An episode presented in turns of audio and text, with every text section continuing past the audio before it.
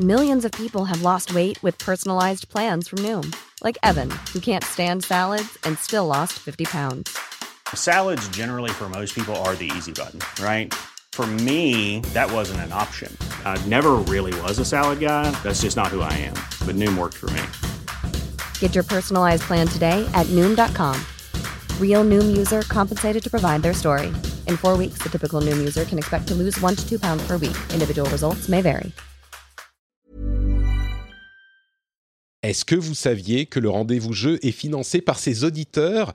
Et oui, par Patreon, il est possible de financer l'émission. Vous choisissez la somme que vous donnez et vous participez à la mission. Sans vous, cette émission n'existe pas. Et aujourd'hui, je voudrais remercier spécifiquement Laurent Bourguignon, Juba, Benjamin Gorez, Joël Schmidt, DavFav75, salut David, Yoda, David Nexus, Caius Fepalegugus, euh, Ludovic et Yanouche. Merci à vous tous. Et si vous appréciez l'émission, euh, je vous encourage à aller voir dans les liens euh, qui sont dans les notes de l'émission. Vous pouvez le faire tout de suite. C'est super facile, ça prend deux secondes. Vous pouvez le faire sur votre mobile et participer au financement de l'émission. Ça serait super gentil parce que c'est grâce à vous que cette émission continue. Donc si vous l'aimez bien, euh, pensez à donner un petit dollar par euh, épisode, ça suffit, ou un petit peu plus si vous voulez donner un petit peu plus. Je vous remercie, je vous fais de, de grosses bises et on lance l'émission.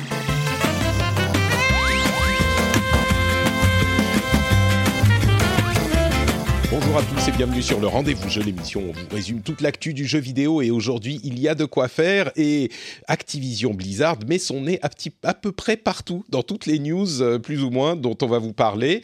Et ça va rendre les choses euh, intéressantes, on va dire ça comme ça. Je suis Patrick Béja. Et aujourd'hui j'ai le plaisir de recevoir euh, pour la deuxième fois Eva qui nous rejoint de Tokyo. Eva, comment ça va? Ça va très bien. Je viens de manger un mochi, tout va bien. Ah, mais quel bonheur Tu sais que ça me fait envie. On, on- on va, euh, pour nos premières vacances depuis que notre fils est né, euh, pour une semaine à Tokyo dans quelques semaines. Donc, euh, c'est bien, tu peux me faire une preview de ce qu'il y a de pas rater en ce moment. Ah oui, je, pourrais te donner les bonnes adresses. Super. Et, mais, mais merci, du coup, de te joindre à nous euh, pendant tes vacances en plus. J'apprécie énormément, c'est très Ça me gentil. fait T'es- plaisir. T'es t'es juste allé comme ça à Tokyo pour les vacances? Il n'y a pas de boulot euh, spécifique? Oui. Euh, non, non, pas du tout. Pas cette fois, justement. Je me suis dit, j'ai envie de changer. J'ai vu, je suis tombée sur des billets pas très, pas très chers parce qu'on est en février, donc c'est la saison basse. Donc je me suis dit, bon, un peu sur un coup de tête, j'ai pris les billets, et voilà. Écoute, je t'en Mais je pense revenir pour le travail plus tard, on verra. Je suis sûr que tu auras l'occasion. Merci à toi d'être avec nous. On rappelle que tu es journaliste freelance et que tu bosses pour plusieurs euh, publications différentes. Je pense qu'on on va dire ça comme ça. Euh, à moins que tu veuilles préciser, hein, euh, n'hésite pas, vas-y. Euh, principalement Gameblog, voilà. Et sinon, Dot eSport à l'international. Et bah justement, l'e-sport, c'est quelque chose que Geoffroy, qui se joint à nous également, connaît bien. Euh, non seulement tu es chez Webedia, mais en plus tu es... Alors comment tu l'as dit, le, gourou de la structure de Tournament, c'est ça, Geoffroy? Voilà, c'est un petit peu ça en fait. Bon, sur ma fiche de poste, c'est euh, directeur des contenus, donc euh, en charge de la communication, du support et de toutes ces choses-là. Mais comme ça fait euh, bah, maintenant dix ans que je travaille sur des tournois avec le SWC Tournament, effectivement, je suis devenu un petit peu la, référence dès qu'il y a des structures que les gens comprennent pas. C'est moi qu'on vient voir pour euh, comprendre ce qui se passe dans, le, dans les compétitions. Et Tournament, c'est un produit intéressant. C'est un, site qui propose aux gens qui organisent de tournois, de, des tournois euh, d'e-sport en particulier, de gérer tout ça au niveau logiciel, service. Donc, vous êtes en train, enfin, depuis longtemps, vous essayez de pousser l'e-sport et faciliter les choses, quoi. Voilà, c'est ça. En fait, c'est né d'une bah, d'un besoin euh, très euh, très interne de l'SWC qui du coup faisait des compétitions sur papier et avec Excel, comme le font encore certaines personnes. Et du coup, de là est né le besoin. L'outil est parti de là et depuis, bah, il a fait son chemin. Et aujourd'hui, effectivement, on fournit euh, bah, des acteurs un peu partout dans le monde et toutes les communautés qui veulent qui veulent organiser leur tournoi. Eh ben justement, puisqu'on parle de euh, tournois et de d'e-sport, euh, c'est peut-être bien de commencer avec. euh, alors, on va parler évidemment de Warcraft 3. Je vais essayer de pas en parler pendant deux heures parce que j'en ai parlé dans à peu près toutes les émissions, mais je ferai un petit résumé de ce que j'en pense et de la problématique qu'a posé le lancement de ce jeu il y a une quinzaine de jours, euh, la version Reforged. Mais comme je le disais, il y a plusieurs news du côté d'Activision et de Blizzard, et on va commencer avec le deal qui a été signé entre euh, ActiBliz et YouTube pour diffuser tous ces tournois d'e-sport sur YouTube. Euh, ils avaient un deal exclusif pour l'Overwatch League avec Twitch jusqu'à il y a bah, jusqu'à cette saison de l'Overwatch League, jusqu'à ce début d'année, et ils ont euh, basculé chez YouTube en tournoi, en, tournoi, en diffusion exclusive pour l'Overwatch League, mais pas seulement, pour tout l'e-sport d'Activision Blizzard, que ça soit Call of Duty, que ça soit Hearthstone, que ça soit... il y en a d'autres, c'est à peu près tout. World of Warcraft, bien sûr. Donc tout ça est maintenant sur YouTube et ça pose deux questions. La première, c'est est-ce que les joueurs et les spectateurs sont contents parce que euh, bah, on est généralement sur euh, Twitch pour ces choses-là? Est-ce que la transition vers, YouTube va se faire? Et puis ensuite, ça pose la question de la guerre des euh, plateformes de streaming qui continuent à se à, faire rage en fait après les acquisitions de talents exclusifs, exclusifs de talents il y a quelque temps. Maintenant, c'est les tournois qui sont dans cet univers aussi. Euh, il y a la question donc des spectateurs, c'est est-ce que ça serait pas mieux de les diffuser partout Peut-être? Est-ce que ça aide la compétition? Je sais pas. Euh, sans que tu sois dans, le secret des dieux, tu es juste, euh, je pense, un, un, comment dire, un, un, petit peu connaisseur de l'industrie, mais voilà. C'est un bon choix pour toi ou parce que YouTube ils sont connus pour leur contenu gamer mais pas pour le streaming et sûrement pas pour l'e-sport euh, en direct. Donc euh, est-ce que c'est un bah bon choix pour Acti pour les pour les spectateurs?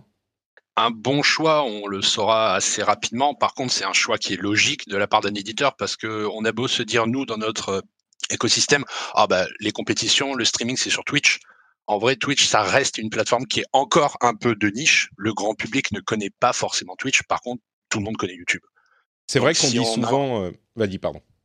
Euh, si on a envie de faire bah, connaître la, la, compétition et que plus de gens le découvrent, c'est un, un, une décision qui est très logique. Après, euh, est-ce que c'est la bonne décision? Ça, il n'y a que le temps qui nous le dira, mais bah, il y en a d'autres qui l'ont fait et au final, c'est pareil, les streamers ne se passent pas de YouTube. Il n'y a pas un streamer qui ne met pas ses vidéos sur YouTube derrière, ne serait-ce que parce que bah, ça fait connaître et les gens sont sur YouTube et tout le monde et nos parents connaissent YouTube et nos enfants connaissent YouTube. c'est vrai, mais du coup, on pourrait, on pourrait se dire, euh, il pourrait être sur les deux, mais euh, c'est vrai que YouTube a une énorme composante gamer, mais bon, gaming en général, mais du coup pas en streaming direct. Encore que, hein, c'est la deuxième plateforme de streaming live, ça commence. Et, et puis surtout, ils ont un potentiel de spectateurs parce que leur communauté gamer est tellement grande. Je crois qu'on est à quelques dizaines de millions euh, sur Twitch et on est à 200 millions de personnes qui regardent du contenu gamer sur euh, YouTube. Donc le potentiel est là. Évidemment, tout le monde ne va pas se mettre à regarder des tournois, mais est-ce que ensuite, du point de vue d'Acti, euh, c'est cohérent de se mettre exclusivement sur YouTube et pas sur les deux? Peut-être qu'ils ont des deals pour être plus mis en avant, euh, pour être vraiment euh, proposés à énormément de gens qui regardent des contenus gaming. Et du coup, ils se disent, bah, peut-être que en étant exclusivement chez YouTube, on va avoir plus de puissance marketing de YouTube et que donc ça va nous aider plus aussi à ce que les, tournois soient regardés plus par plus de monde. Eva, je sais sais pas si tu es très euh, e-sport euh, ou si ça te t'intéresse pas trop, mais toi, tu penses quoi de, de ce deal d'Activision Blizzard avec YouTube? Moi, je suis très e-sport et je suis très Overwatch aussi. Ah, mais oui, je suis con, t'es doté d'e-sport. Pardon, oui, mais évidemment, oui. Donc. En tant que spectatrice habituelle, forcément, euh, je fais partie de ceux qui étaient un peu déçus parce que j'ai notamment acheté le All Access Pass l'année dernière pour Overwatch. Donc, en fait, ça donnait plein de fonctionnalités supplémentaires sur Twitch. On avait des badges spéciaux. Donc, toute cette historique de viewers, on le perd en étant sur YouTube. Ouais, il y a plein de fonctionnalités comme par exemple, je précise pour ceux qui l'ont pas fait, par exemple, on pouvait faire des trucs super cool comme choisir la caméra qu'on allait regarder. On pourrait regarder, on pouvait regarder en première personne sur les joueurs qui nous plaisaient. Quand on est vraiment fan du truc, on veut voir comment ils jouent, suivre l'action euh, de manière un petit peu plus euh, tranquille.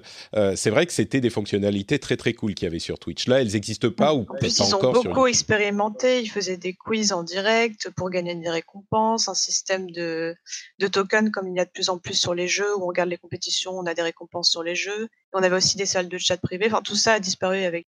Donc là-dessus, c'est moins pratique. Mais après, euh, je comprends le fait que euh, leur, leur idée, ça a toujours été d'être le plus mainstream possible et d'avoir un nouveau public. Et ça, c'est peut-être euh, le meilleur moyen de, de, le faire avec YouTube. Et il y a aussi le fait que pour les replays, ce sera beaucoup plus accessible parce que pour le coup, Twitch, même si c'est spécialisé e-sport, au niveau des replays, les fonctionnalités sont pas au point par rapport à YouTube. Hmm, c'est pas faux, c'est pas faux. Ouais, disons Et en que. plus, enfin, pardon, Vas-y, vas-y. juste euh, comme euh, les horaires sont très variables, surtout cette année parce qu'il va y avoir des homestands dans le monde entier pour Overwatch, ça fait sens aussi d'être sur YouTube et d'avoir plus facilement accès aux replays. Ouais, ils ont, ils poussent vraiment. Euh, je sais pas comment ça se passe pour les l'e-sport de Call of Duty, mais pour Overwatch, ils essayent vraiment de, de faire un, équivalent de singer, diront certains, l'esprit des sports traditionnels, ce que certains n'adorent pas. Il y a d'ailleurs des casteurs qui ont quitté euh, l'Overwatch League. euh, il y a des, mouvements dans cette euh, organisation, mais peut-être que YouTube l'est plus adapté. Et sur la question, est-ce qu'il pourrait être sur les deux? Bah, Peut-être qu'ils ont un deal avec YouTube qui, comme je le disais, les met plus en avant.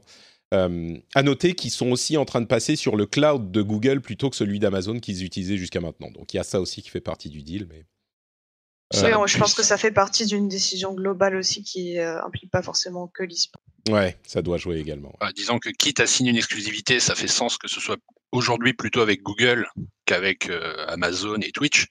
Maintenant, il y a aussi d'un point de vue technique.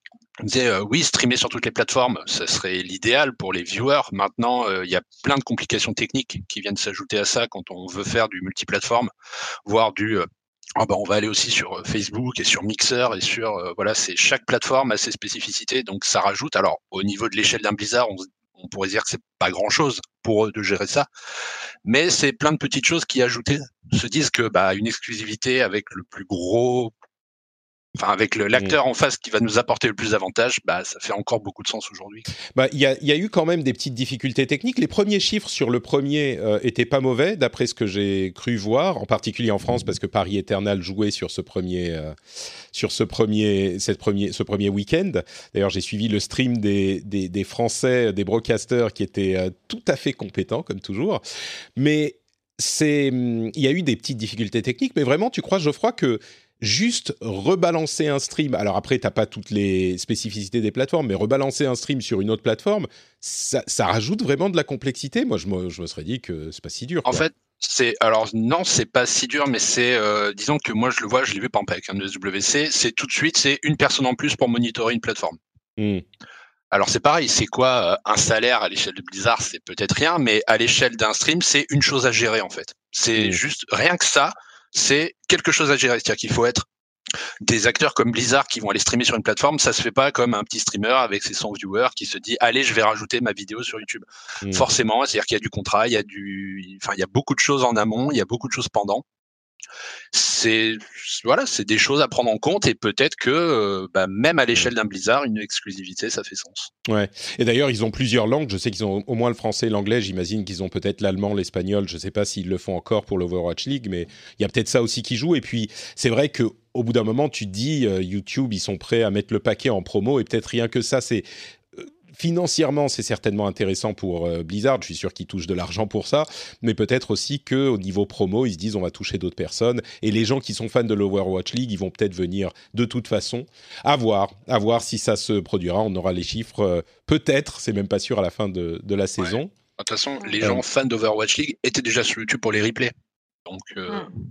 Ouais, moi je regardais en direct sur Twitch hein, l'année dernière. euh, J'étais plutôt les matchs que j'ai regardés, j'ai pas tout regardé, mais les matchs que j'ai regardés, je les regardais en direct sur Twitch, pas en replay, parce que les matchs c'est super long. Tu vas sur YouTube, t'as 4 heures de replay pour un truc. euh, bon, ils te découpent les matchs, ensuite ils te les mettent, c'est des matchs de 20 minutes, et t'en as 4 pour un- une rencontre. Mais ils ont fait quelques changements. C'est le premier qui gagne 3 matchs aussi, donc ça peut faire des des trucs plus courts. Euh, Ils ont fait des petites adaptations, donc. Euh, Bon, ça c'est spécifiquement l'Overwatch League, mais comme je disais, ça concerne tous on va, les... on va pas partir sur les formats de l'Overwatch League parce que Ouais. là, moi, il faut pas me démarrer là-dessus. Peut-être qu'on fera un, un- un épisode spécial un jour spécifiquement sur euh, les e-sports de Blizzard. Il y aura des choses à dire. Euh, Oui.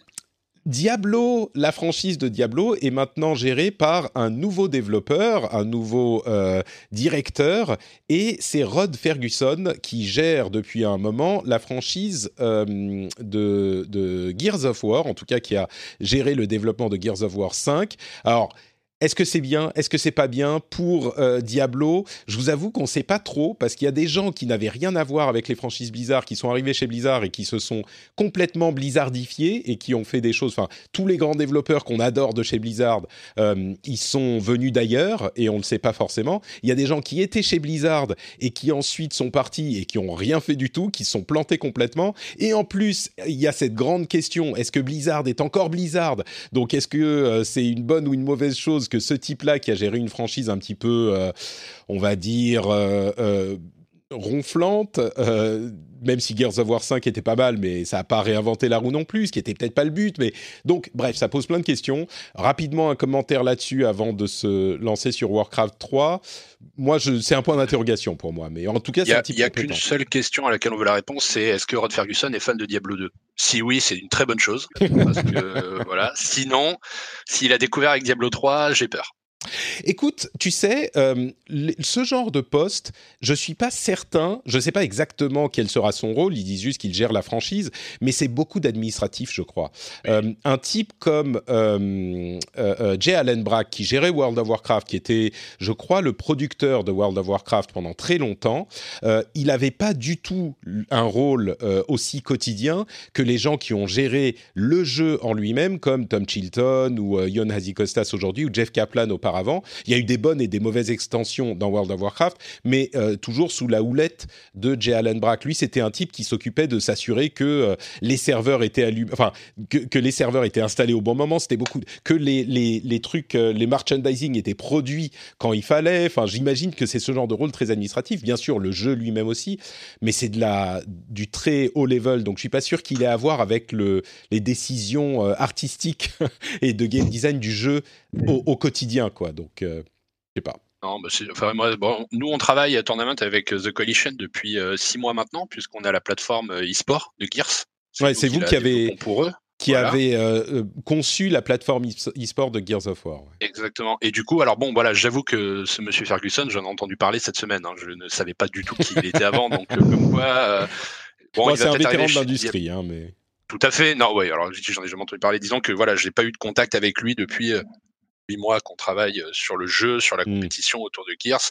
Donc euh, non, effectivement, si c'est pour un rôle de production, de supervision des équipes, bah c'est un vétéran, ça peut pas faire de mal. De toute façon, Blizzard l'aurait pas embauché s'il n'avait pas été c'est ça, pour oui. le poste. Je pense, ouais.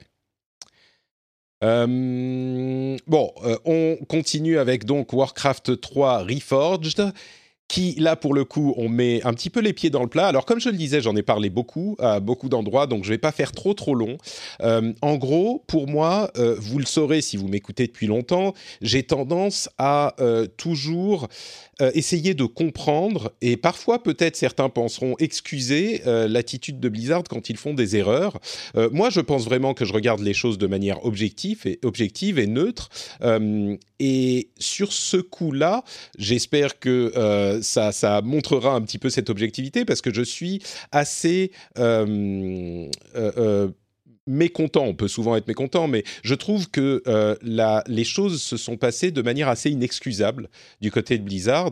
Euh, pour résumer, pour ceux qui s'est passé, pour ceux qui n'ont pas suivi, Warcraft 3, le remaster de Warcraft, euh, et de Warcraft 3, pardon, était censé sortir fin 2019. Il est sorti fin janvier 2020, donc il y a deux semaines, et il est sorti avec tout un tas de soucis euh, et des modifications qu'on n'attendait pas. Par exemple, euh, il y a, on va dire, trois éléments importants. D'une part, le jeu lui-même a des soucis techniques, comme par exemple le fait qu'il n'y a pas euh, l'animation de certains éléments du jeu est limitée à 30 images secondes.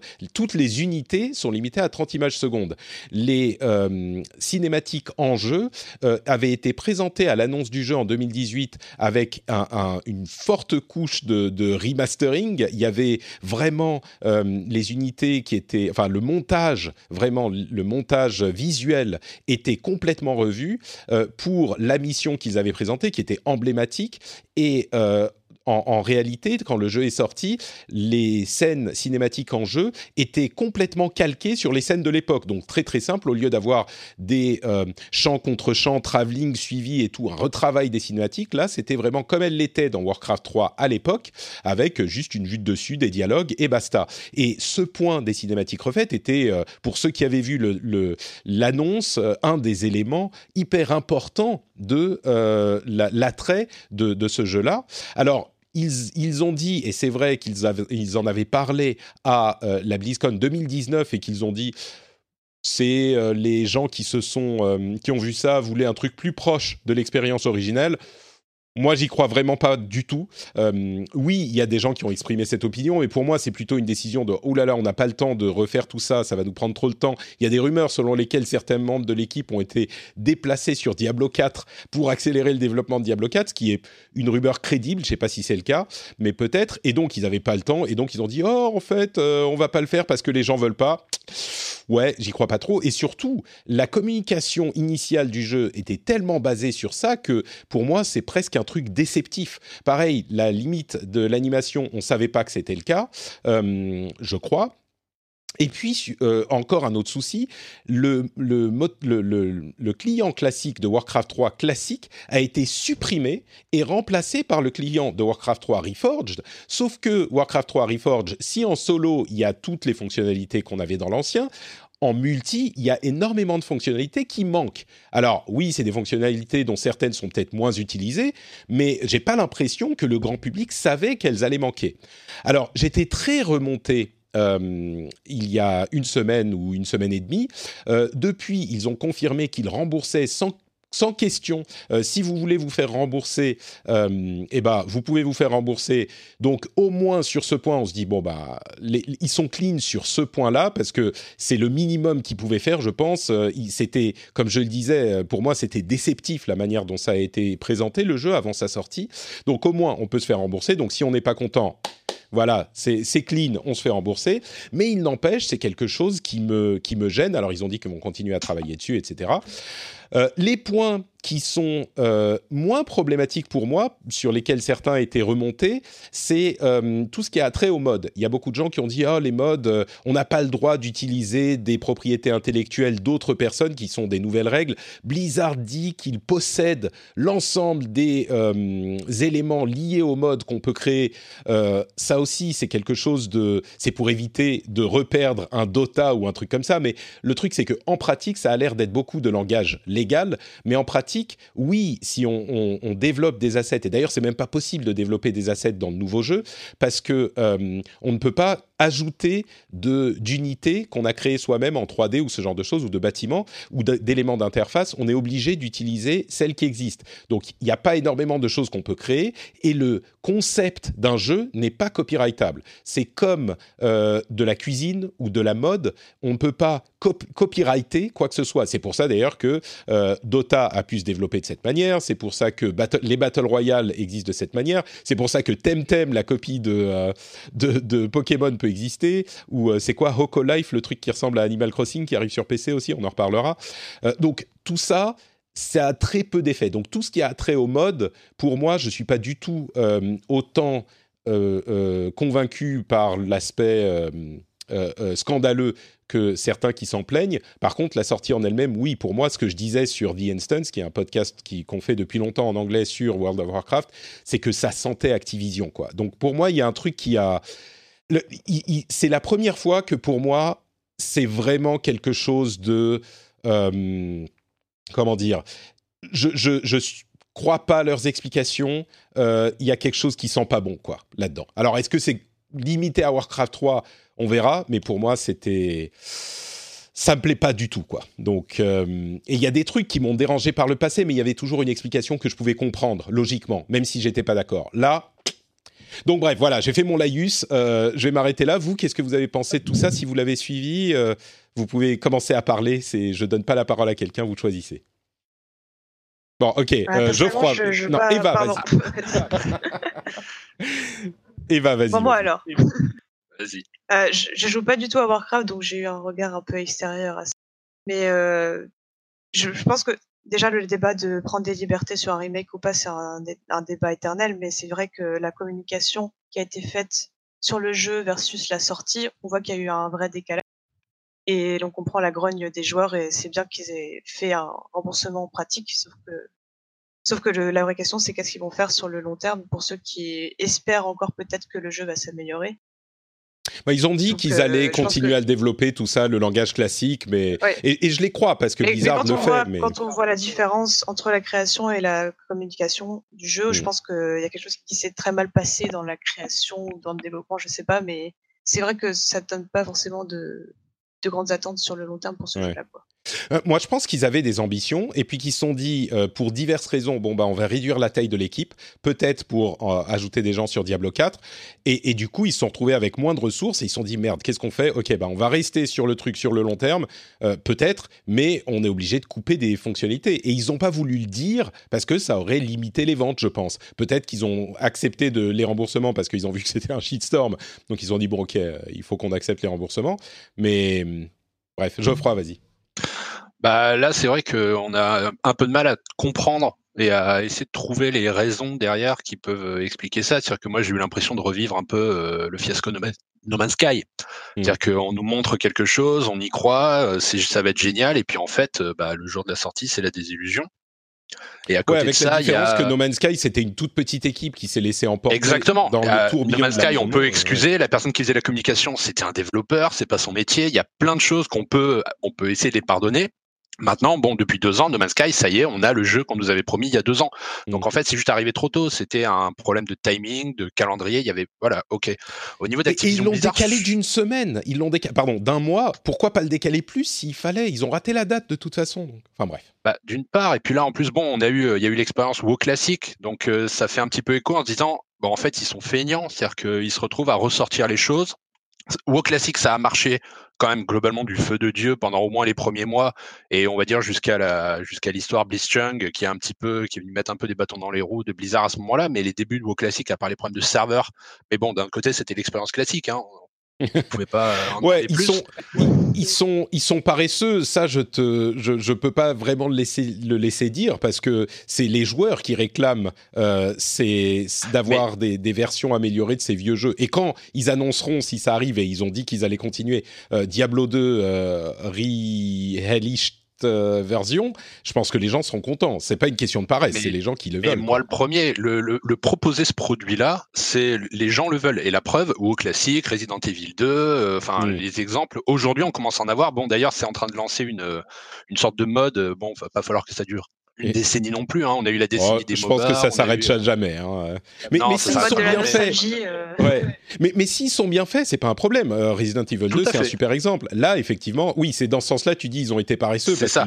C'est que, en fait, c'est pas, c'est, c'est juste même. Enfin, oui, c'est un nouveau moteur, quelques nouveaux modèles, et en fait, on ressort le jeu. Pour moi, ça mm. ressemble à un WoW classique. Sauf que là où les gens voulaient du WoW classique parce qu'ils ont joué ça à l'époque et ils voulaient revivre parce que le jeu a évolué depuis.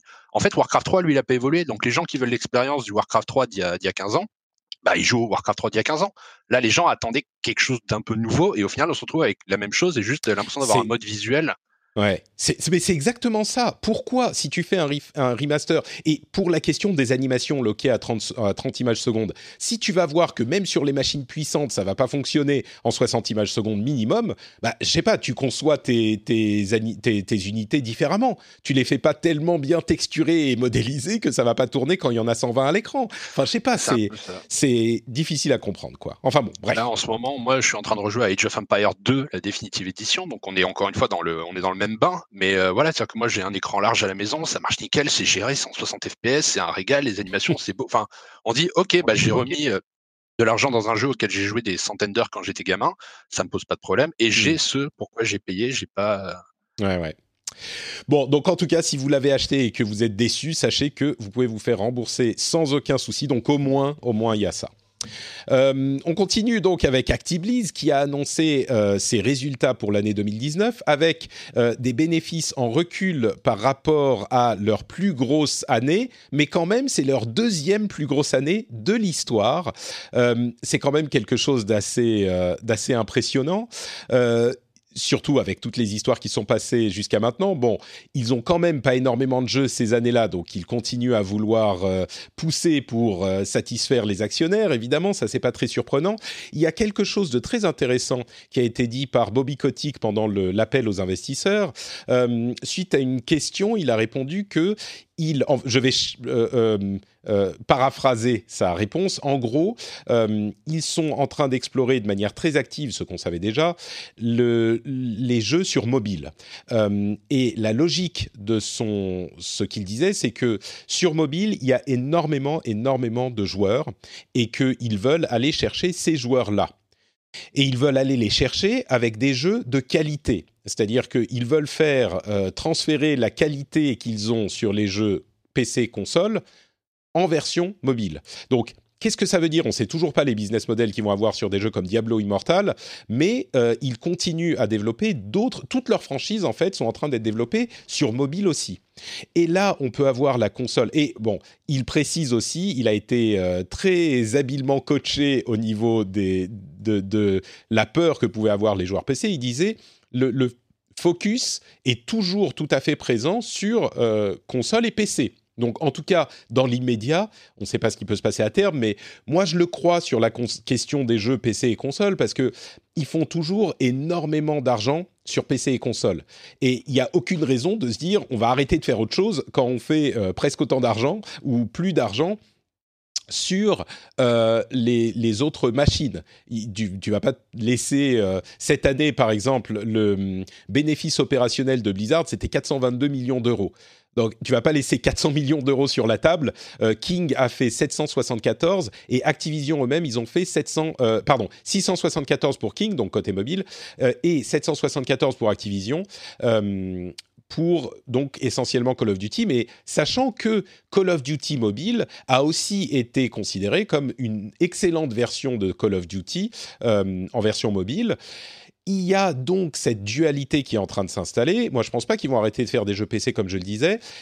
Je crois que les deux manières d'interpréter ça, c'est soit on se dit, on est euh, un petit peu, euh, euh, on prend la, la, vue de dessus et on se dit, bah, quand les consoles sont arrivées, il y avait une sorte de snobisme du PC qui disait ah les jeux consoles c'est de la merde c'est pas des vrais joueurs machin qui qui, qui existe encore un peu mais comme euh, comme une plaisanterie plus qu'une réalité. Et il y avait une réaction très hostile des joueurs PC envers les joueurs consoles et envers les jeux consoles. Maintenant ça s'est un petit peu effacé. Mais il faut avouer que euh, entre jeux PC et jeux consoles on a quand même une certaine proximité malgré tout. Les jeux mobiles à l'heure actuelle ils sont quand même assez éloignés dans leur concept, dans leur design.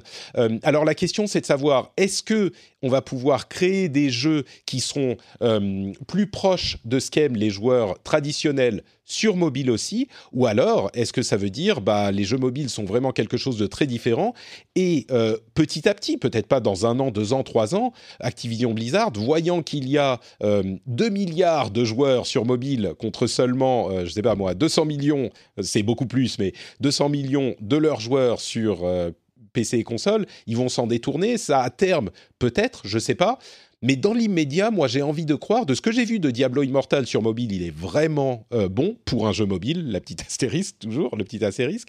Mais il est vraiment bon, il est vraiment sympa à jouer. Euh, Call of Duty est censé être très bon pour un Call of Duty sur mobile, mais beaucoup mieux que les jeux mobiles classiques.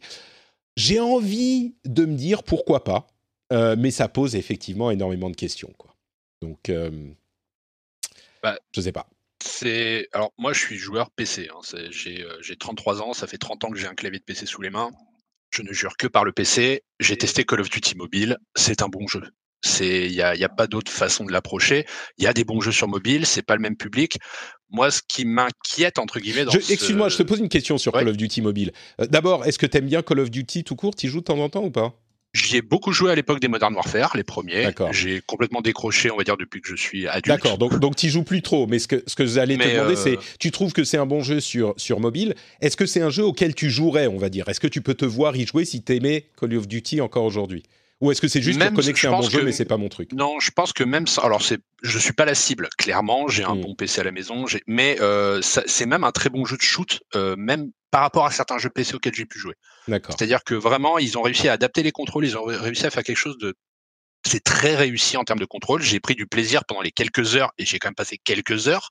Donc ça veut dire euh, pas mal de choses parce qu'en plus, ça c'est quand même très très euh, gourmand en termes de batterie. Il faut avoir un bon appareil pour le faire tourner. Donc c'est-à-dire qu'en gros, moi j'y jouais à la maison ou à la pause au bureau. Donc c'est-à-dire que c'était du temps que je ne passais pas sur mon ordi, ce qui est rare. Mmh. Donc j'ai quand même eu plaisir à y jouer. Maintenant, le, moi, ce qui m'inquiète un peu, c'est ce qu'on a vu, par exemple, c'est qu'en gros, quand les consoles sont arrivées, très bien, bon, nous autres joueurs PC, les consoles, les consoles, nanani, nanana. En fait, ça, ça a créé une émulation, mais on s'est retrouvé avec des exclusivités. Bon, à la limite. Et derrière, il y a eu un autre effet pervers qui que je crains un petit peu, c'est que le la console a commencé à transpirer sur le PC au sens des des contrôles, par exemple. Je pense à Call of Duty World War II. Quand il est sorti, on ne pouvait pas naviguer dans les menus à la souris le jeu n'était pas navigable à la souris. Ouais, il y a eu beaucoup de vraiment un jeu prévu pour console, et puis ouais, et puis amené sur PC, ouais. Hmm. quasiment porté sur PC. Et du coup, il y a des jeux comme ça, alors qu'ils se jouent à la manette sur PC. Et pareil, j'ai aucun problème avec la manette. Mais il y a un peu ce, cette chose-là depuis quelques années maintenant où effectivement ça se mélange de plus en plus et on a l'impression que bah, ils essaient de ramener quasiment les joueurs, comme disait, alors ils essaient d'attirer des nouveaux joueurs sur leur jeu, mais après, ils vont sortir un jeu PC, ils vont se dire, bah, on va essayer de faire en sorte que les joueurs qu'on a eu grâce à la console viennent y jouer sur PC. non, mais je crois que c'est plus simple que ça. C'est plus simple que ça. C'est qu'ils développent les jeux euh, prioritairement sur console et ensuite, quand ils le portent sur PC, il y a eu des adaptations très paresseuses pendant quelques années. C'est vrai, c'est moins le cas aujourd'hui. Il faut avouer que les choses se sont un petit peu arrangées, même si ça arrive encore de temps en temps. Mais souvent, c'est des jeux qui sont euh, à la base, c'est du console first, et puis ensuite amené sur PC. Est-ce que à terme, euh, et j'imagine que c'est là que tu allais arriver, est-ce qu'à terme, on peut pas imaginer des jeux mobile first, et puis ensuite euh, portés de manière un petit peu paresseuse sur console et PC, et donc on perd quelque chose? Ça pourrait. Part, et est-ce que Diablo 4 va pas être aussi dans un sens pensé pour bah, ces joueurs qu'on a accrochés sur mobile avec Diablo Immortal, il faut pas qu'on les brusque et on a envie qu'ils viennent jouer à Diablo 4. Mmh. Et du coup, est-ce qu'on risque pas de mélanger un peu les genres et de se retrouver avec un jeu qui n'est plus un jeu PC console, mais un jeu PC console mobile? Et comme tu le disais, c'est très différent. Autant PC et console, on est quand même globalement dans les mêmes euh, les mêmes grandes lignes, les etc. Grands codes, ouais, Le jeu mobile a pas du tout les mêmes codes. On a, pour l'instant, on ne sait pas. Ce que je dirais euh, à propos de ça, c'est que le jeu mobile, effectivement, aujourd'hui a des codes très différents parce que c'est un type de développeur très particulier qui s'y intéresse. Mon espoir est que euh, maintenant que les entre guillemets développeurs traditionnels s'y intéressent aussi, ça va euh, changer un petit peu ce que ce que ça veut dire d'être un jeu mobile. Mais ça, on peut pas le savoir. Ça se trouve, ça sera pas le cas. Et, et sur ces mélanges des genres dont tu parles, qui est tout à fait légitime et qui est tout à fait vrai, il y a euh, je pense qu'on aura toujours des jeux PC euh, conçus par des amoureux du PC pour les PC, des jeux consoles conçus pour les amoureux des consoles par des amoureux des consoles. Euh, la grande question, c'est est-ce que Blizzard fera encore partie de ces développeurs qui sont amoureux du PC et qui développent des jeux PC pour PC et qu'ils adaptent ensuite sur console éventuellement. Et il y en a d'autres aussi. Ça, on ne sait pas. Moi, j'ai du mal à imaginer Blizzard qui se détourne complètement du PC, mais on ne peut pas savoir. Et Eva, pardon, on te, te laisse pas parler depuis, tout à l'heure. Non, pas de souci. Bah, personnellement, je suis plutôt optimiste, notamment parce que Call of Duty euh, mobile, on l'a dit, était un, un, jeu qui a été très bien fait. Personnellement, je joue pas trop à Call of Duty mais j'ai beaucoup accroché aux jeux mobiles. Je trouve que c'est le meilleur FPS sur mobile auquel j'ai joué depuis le début. Donc si Blizzard peut amener, euh, améliorer le niveau et trouver des nouvelles, euh, des nouvelles façons d'explorer le jeu mobile qui puissent aider aussi d'autres jeux à s'améliorer et en même temps attirer une nouvelle communauté, une cible beaucoup plus jeune sur des franchises qui pourraient peut-être aller sur les jeux PC plus tard. Je pense que s'ils gèrent ça comme ça, ça peut donner quelque chose de très bien pour Blizzard, pour que Blizzard puisse renouveler son audience tout en gardant son ADN après plus focalisé sur mmh. PC. C'est vrai qu'il y a aussi, euh, je l'évoque en disant euh, la question, en parlant de la question des jeux consoles et des joueurs consoles et de la guerre avec les joueurs PC. Ça, c'est aussi un danger dans lequel on peut tomber, c'est de se dire ah les joueurs, les joueurs mobiles, c'est pas des vrais joueurs, les jeux mobiles, c'est des jeux de merde. Donc, on veut pas que les nos développeurs chéris aillent se salir avec les joueurs mobiles. C'est un vrai danger de, se dire ça. Et je mmh. crois que c'est évidemment quelque chose de, de faux parce que les joueurs euh, mobiles, il n'y a pas de raison qu'ils aiment pas les bons jeux aussi. C'est pas parce qu'il y a d'une part des jeux intéressants sur mobile, euh, et puis c'est pas parce que l'écosystème est tel qu'il est aujourd'hui. Peut-être que ça peut donner quelque chose. Il y a plein de franchises qui se sont étendues dans d'autres domaines que ceux qu'ils avaient à, l'origine. On pense à Marvel aujourd'hui, évidemment, le parallèle est, clair. Euh, et ça veut pas du tout dire que ça a déprécié les comics. Au contraire, moi j'ai l'impression qu'il y a plus de gens qui sont allés voir ce que ce qu'étaient les comics depuis que Marvel est populaire sur, euh, euh, dans, sur les écrans de cinéma que, que ça n'a phagocyté les comics. Donc, je pense que ça pourrait être positif, mais il y a quand même, euh, ça pourrait aussi, il faut être honnête, ça pourrait vouloir dire que du coup, Activision Blizzard se focus sur les mobiles à terme, dans 5 ans, 10 ans, et oublie ses origines.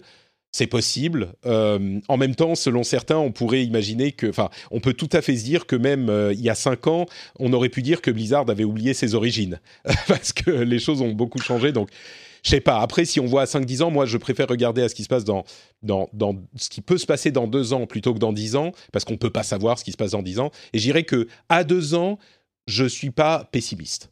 Mais non, et puis le pire qui puisse arriver, c'est de se dire, bah, au pire, cette franchise, elle est plus pour nous.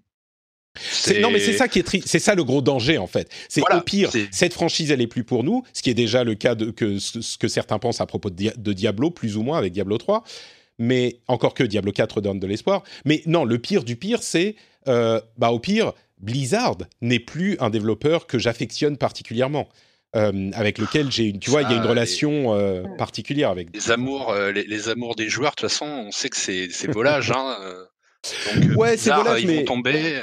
C'est sur, sur ce coup, Blizzard, euh, et là, même moi, je commence à me dire, je suis plus sûr, Blizzard est une boîte vraiment particulière.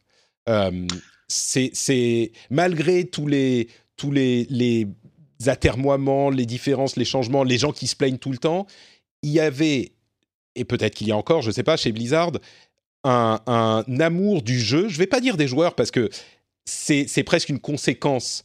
Euh, a, une conséquence euh, euh, secondaire.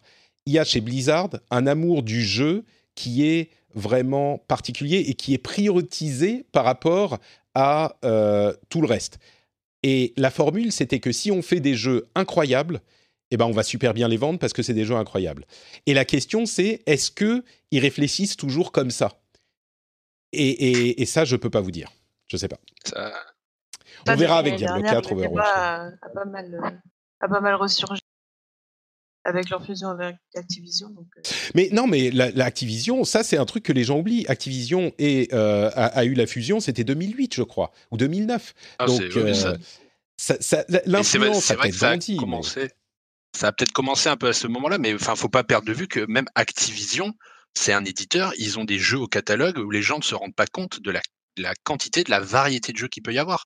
Mmh. Et au final, comme on disait, c'est-à-dire que dans deux ans, bah, si au pire, euh, allez, Diablo 4, euh, c'est un ratage, euh, personne ne l'aime dans les joueurs de Diablo historiques, bah, il y a plein de très bonnes alternatives sur PC, dans le hack and slash. Ah bah, il y a Walsen qui vient de sortir, là, officiellement. on a Pass of Exile qui continue à carburer, personne ne sait comment ça marche, mais c'est un jeu non, mais c'est pour ça, depuis des années. C'est pour ça que je dis, c'est pas tellement à propos des, du fait d'avoir des jeux qui nous plaisent, c'est la relation avec Blizzard qui, en tant que développeur avec lequel on a un affect particulier, quoi. Bon, on verra. Euh, dernier euh, truc sur Blizzard. Bon, on va parler de GeForce Now. Euh, GeForce Now, le service de cloud streaming de jeux de Nvidia, a été lancé il y a une semaine et quelques. version gratuite, on a accès au service pour des sessions d'une heure maximum, et version payante à 5 dollars par mois, 5 euros j'imagine par mois pour le moment, où on a 6 euh, euros, 6, pardon, 4 heures ou 6 heures par session, et après il faut euh, relancer le truc, et on peut possiblement avoir une file d'attente. Quand on est dans le service gratuit, bien sûr, les files d'attente sont moins, on est moins prioritisé dans les files d'attente que quand on paye. Le tarif est hyper intéressant. Euh, il risque de monter à terme après 2020, mais pour le moment, c'est 5 euros par mois on a en plus des machines avec des cartes graphiques récentes en RTX, donc en ray tracing, quand on paye, sachant que on peut jouer au jeu qu'on a déjà acheté ailleurs. C'est-à-dire que la manière dont ça fonctionne, c'est un peu un hybride entre un Stadia et un Shadow PC. Euh, Nvidia fait tourner des PC virtualisés sur leur serveur.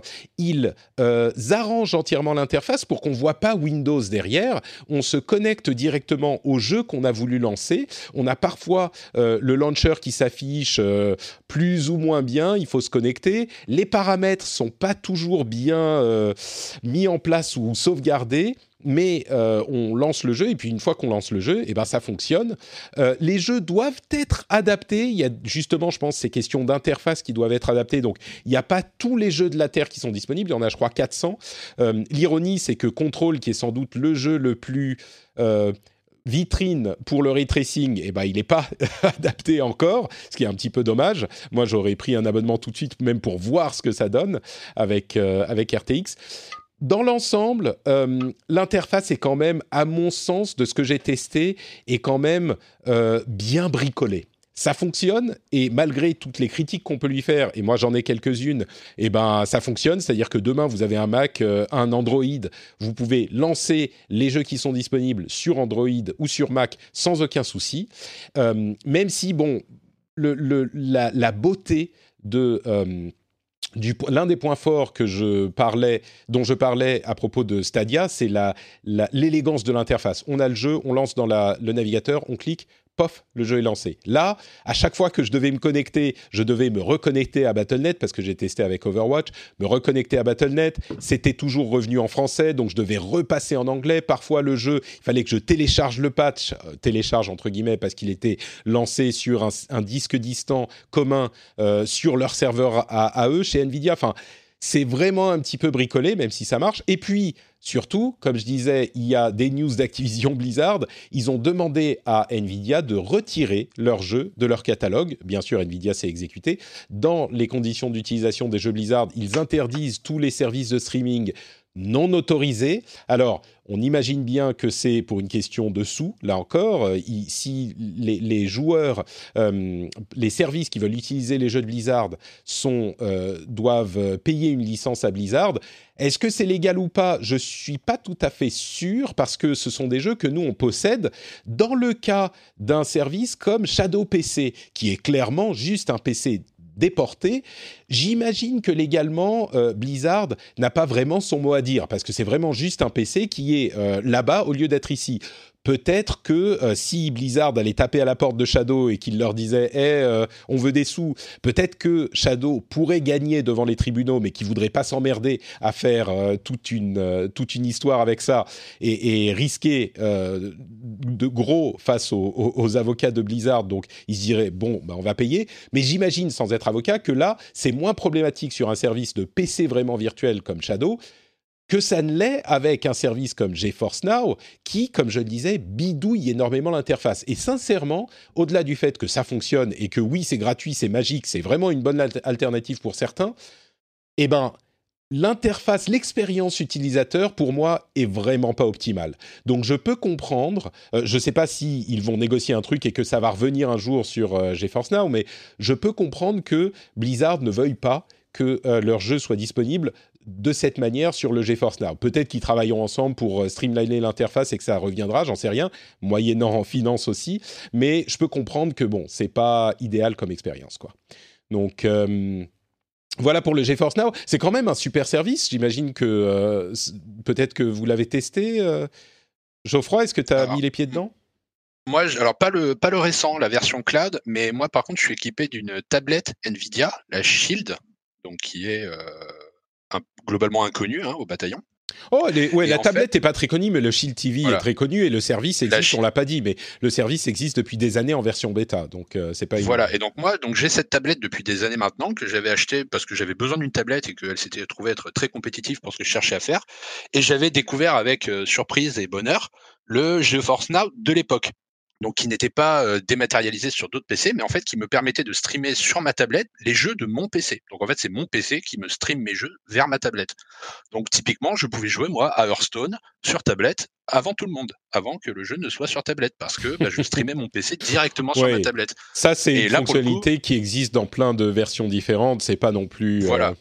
Non, non, mais c'est-à-dire que Nvidia, moi, le jeu Force Now, justement, c'est quelque chose qui a toujours très bien marché. De la même manière, moi, en fait, euh, voilà, bon, à la maison, j'ai un très bon ordi, on a un ordi portable avec ma compagne. Euh, bah, je stream quand elle a besoin de faire des jeux trop gourmands pour son ordi, elle les stream depuis le mien grâce Mm. à Steam, grâce à Nvidia. Enfin, il y a plein de petites solutions comme ça. Donc, euh, GeForce pour le coup, Now marche très bien. Maintenant, bon, la version dématérialisée cloud, j'ai pas eu l'occasion, mais j'imagine de toute façon que. Bah, sur le marcher. principe, euh, oui, sur le principe, ça marche comme les autres, sauf ces questions. En fait, le problème, c'est que je comprends beaucoup mieux pourquoi euh, Stadia a décidé finalement d'avoir une plateforme séparée. Malgré tous les problèmes. Et euh, d'ailleurs, entre parenthèses, j'ai supprimé mon abonnement euh, Stadia. Donc, euh, c'est terminé pour le Pro Stadia. J'y reviendrai peut-être à terme. Mais, mais, et donc, il y a énormément de problèmes sur Stadia, comme on en parle tout le temps. Mais au-delà de ça, je comprends pourquoi ils ont fait le choix d'avoir une plateforme dédiée, séparée, parce que mine de rien, euh, on pourrait se dire ah bah Nvidia c'est des petits euh, des petits problèmes aujourd'hui parce que euh, ils sont encore en train de développer l'interface et ils vont arriver euh, à se démerder. Oui, sans doute à terme. Mais euh, je pense que c'est pas prévu pour. Peut-être qu'ils vont l'améliorer, mais il y aura toujours des petites merdes. Il y a un launcher qui va changer de gueule. Il y a le fonctionnement d'un truc qui va changer. Je pense que ça sera jamais clean. Et la magie de Stadia, à quel point c'est clean, je pense qu'ils pourront jamais répliquer ça. Donc, euh, je comprends aussi pourquoi euh, du, côté de Stadia, ils se sont dit bon, on va pas s'emmerder avec des licences Windows à payer sur des, des trucs déportés et puis bidouiller l'interface. Non. Euh, je, je- je trouve que GeForce Now est une super alternative aujourd'hui, mais à terme, Dans Euh, 5 ans, euh, ouais, c'est ça. La méthode, Stadia je sera crois prêt, que de toute façon, euh, ça C'est va ça. rouler sur. Euh, Stadia, xCloud, euh, PlayStation Now, le service d'Amazon, il y a plein de trucs qui font que le GeForce Now, c'est, bah voilà, le bri- bricolage se voit quoi. C'est l'alternative en attendant. C'est peut-être la attendant. solution. Et, et- et d'ailleurs, pour ceux qui, encore une fois, hein, pour ceux qui sont euh, prêts à passer outre ces petits problèmes qui sont pas rédhibitoires d'interface, euh, c'est une super solution. C'est une RTX à pas cher. Quoi. Exactement, c'est ça. Euh, on va parler des jeux auxquels on a joué. Euh, je- Eva, je te, si tu nous interromps, hein, tu nous dis de nous taire parce que tu as des trucs à ajouter si tu le souhaites. hein. Si tu veux dire quelque chose sur GeForce No- Now, n'hésite pas. Non, pas de souci. Moi, je suis un peu de loin le cloud gaming. Euh, Je, je regarde un peu comment ça se passe parce que beaucoup s'y cassent. Donc voilà. Mais Ouais. pour l'instant, je. je- Bah, toi, tu es, je une, toi, t'es une vraie gameuse, euh, donc tu ne, contrairement à nous, tu vois, tu, ça t'intéresse pas ces trucs où on a de la latence. euh, Même si de- je joue au 50 mobile. Même si tu joues à Call of Duty mobile, c'est dire, c'est dire. C'est-à-dire que le, cloud, le cloud gaming, c'est pour toi euh, encore plus bas dans la liste des trucs de gamer que le. Call of Duty mobile. Euh, alors, euh, en parlant de trucs de vrais gamers, j'ai joué à quelques trucs. Yakuza Kiwami, j'ai passé quelques heures dessus et, je, commence à avoir une affection particulière pour cette série. Je commence à comprendre pourquoi les gens aiment tellement Yakuza. C'est vraiment particulier. Le- L'ambiance japonaise est hyper japonaise euh, et je me rendais pas compte à quel point euh, euh, euh, Kamurocho, le quartier, le faux Kabukicho, qui est le quartier dans lequel se passent les jeux, je me rendais pas compte à quel point c'est exactement Kabukicho. Et comme certains auditeurs le savent peut-être, j'ai vécu au Japon plusieurs années et le, le Kabukicho était sur mon chemin, le chemin de mon travail, donc j'allais à, à Shinjuku régulièrement et j'allais jouer dans des salles d'arcade qui étaient à Kabukicho et dans le jeu, je suis allé sur la place à côté du ciné où j'allais au ciné et il y a une salle d'arcade là-bas dans le jeu et ça m'a ramené des souvenirs incroyables. Euh, donc bon, le jeu est vraiment sympa, c'est très très narratif. Je me rendais pas compte à quel point c'est narratif. narratif. Euh, le système de combat du Kiwami est sympa aussi.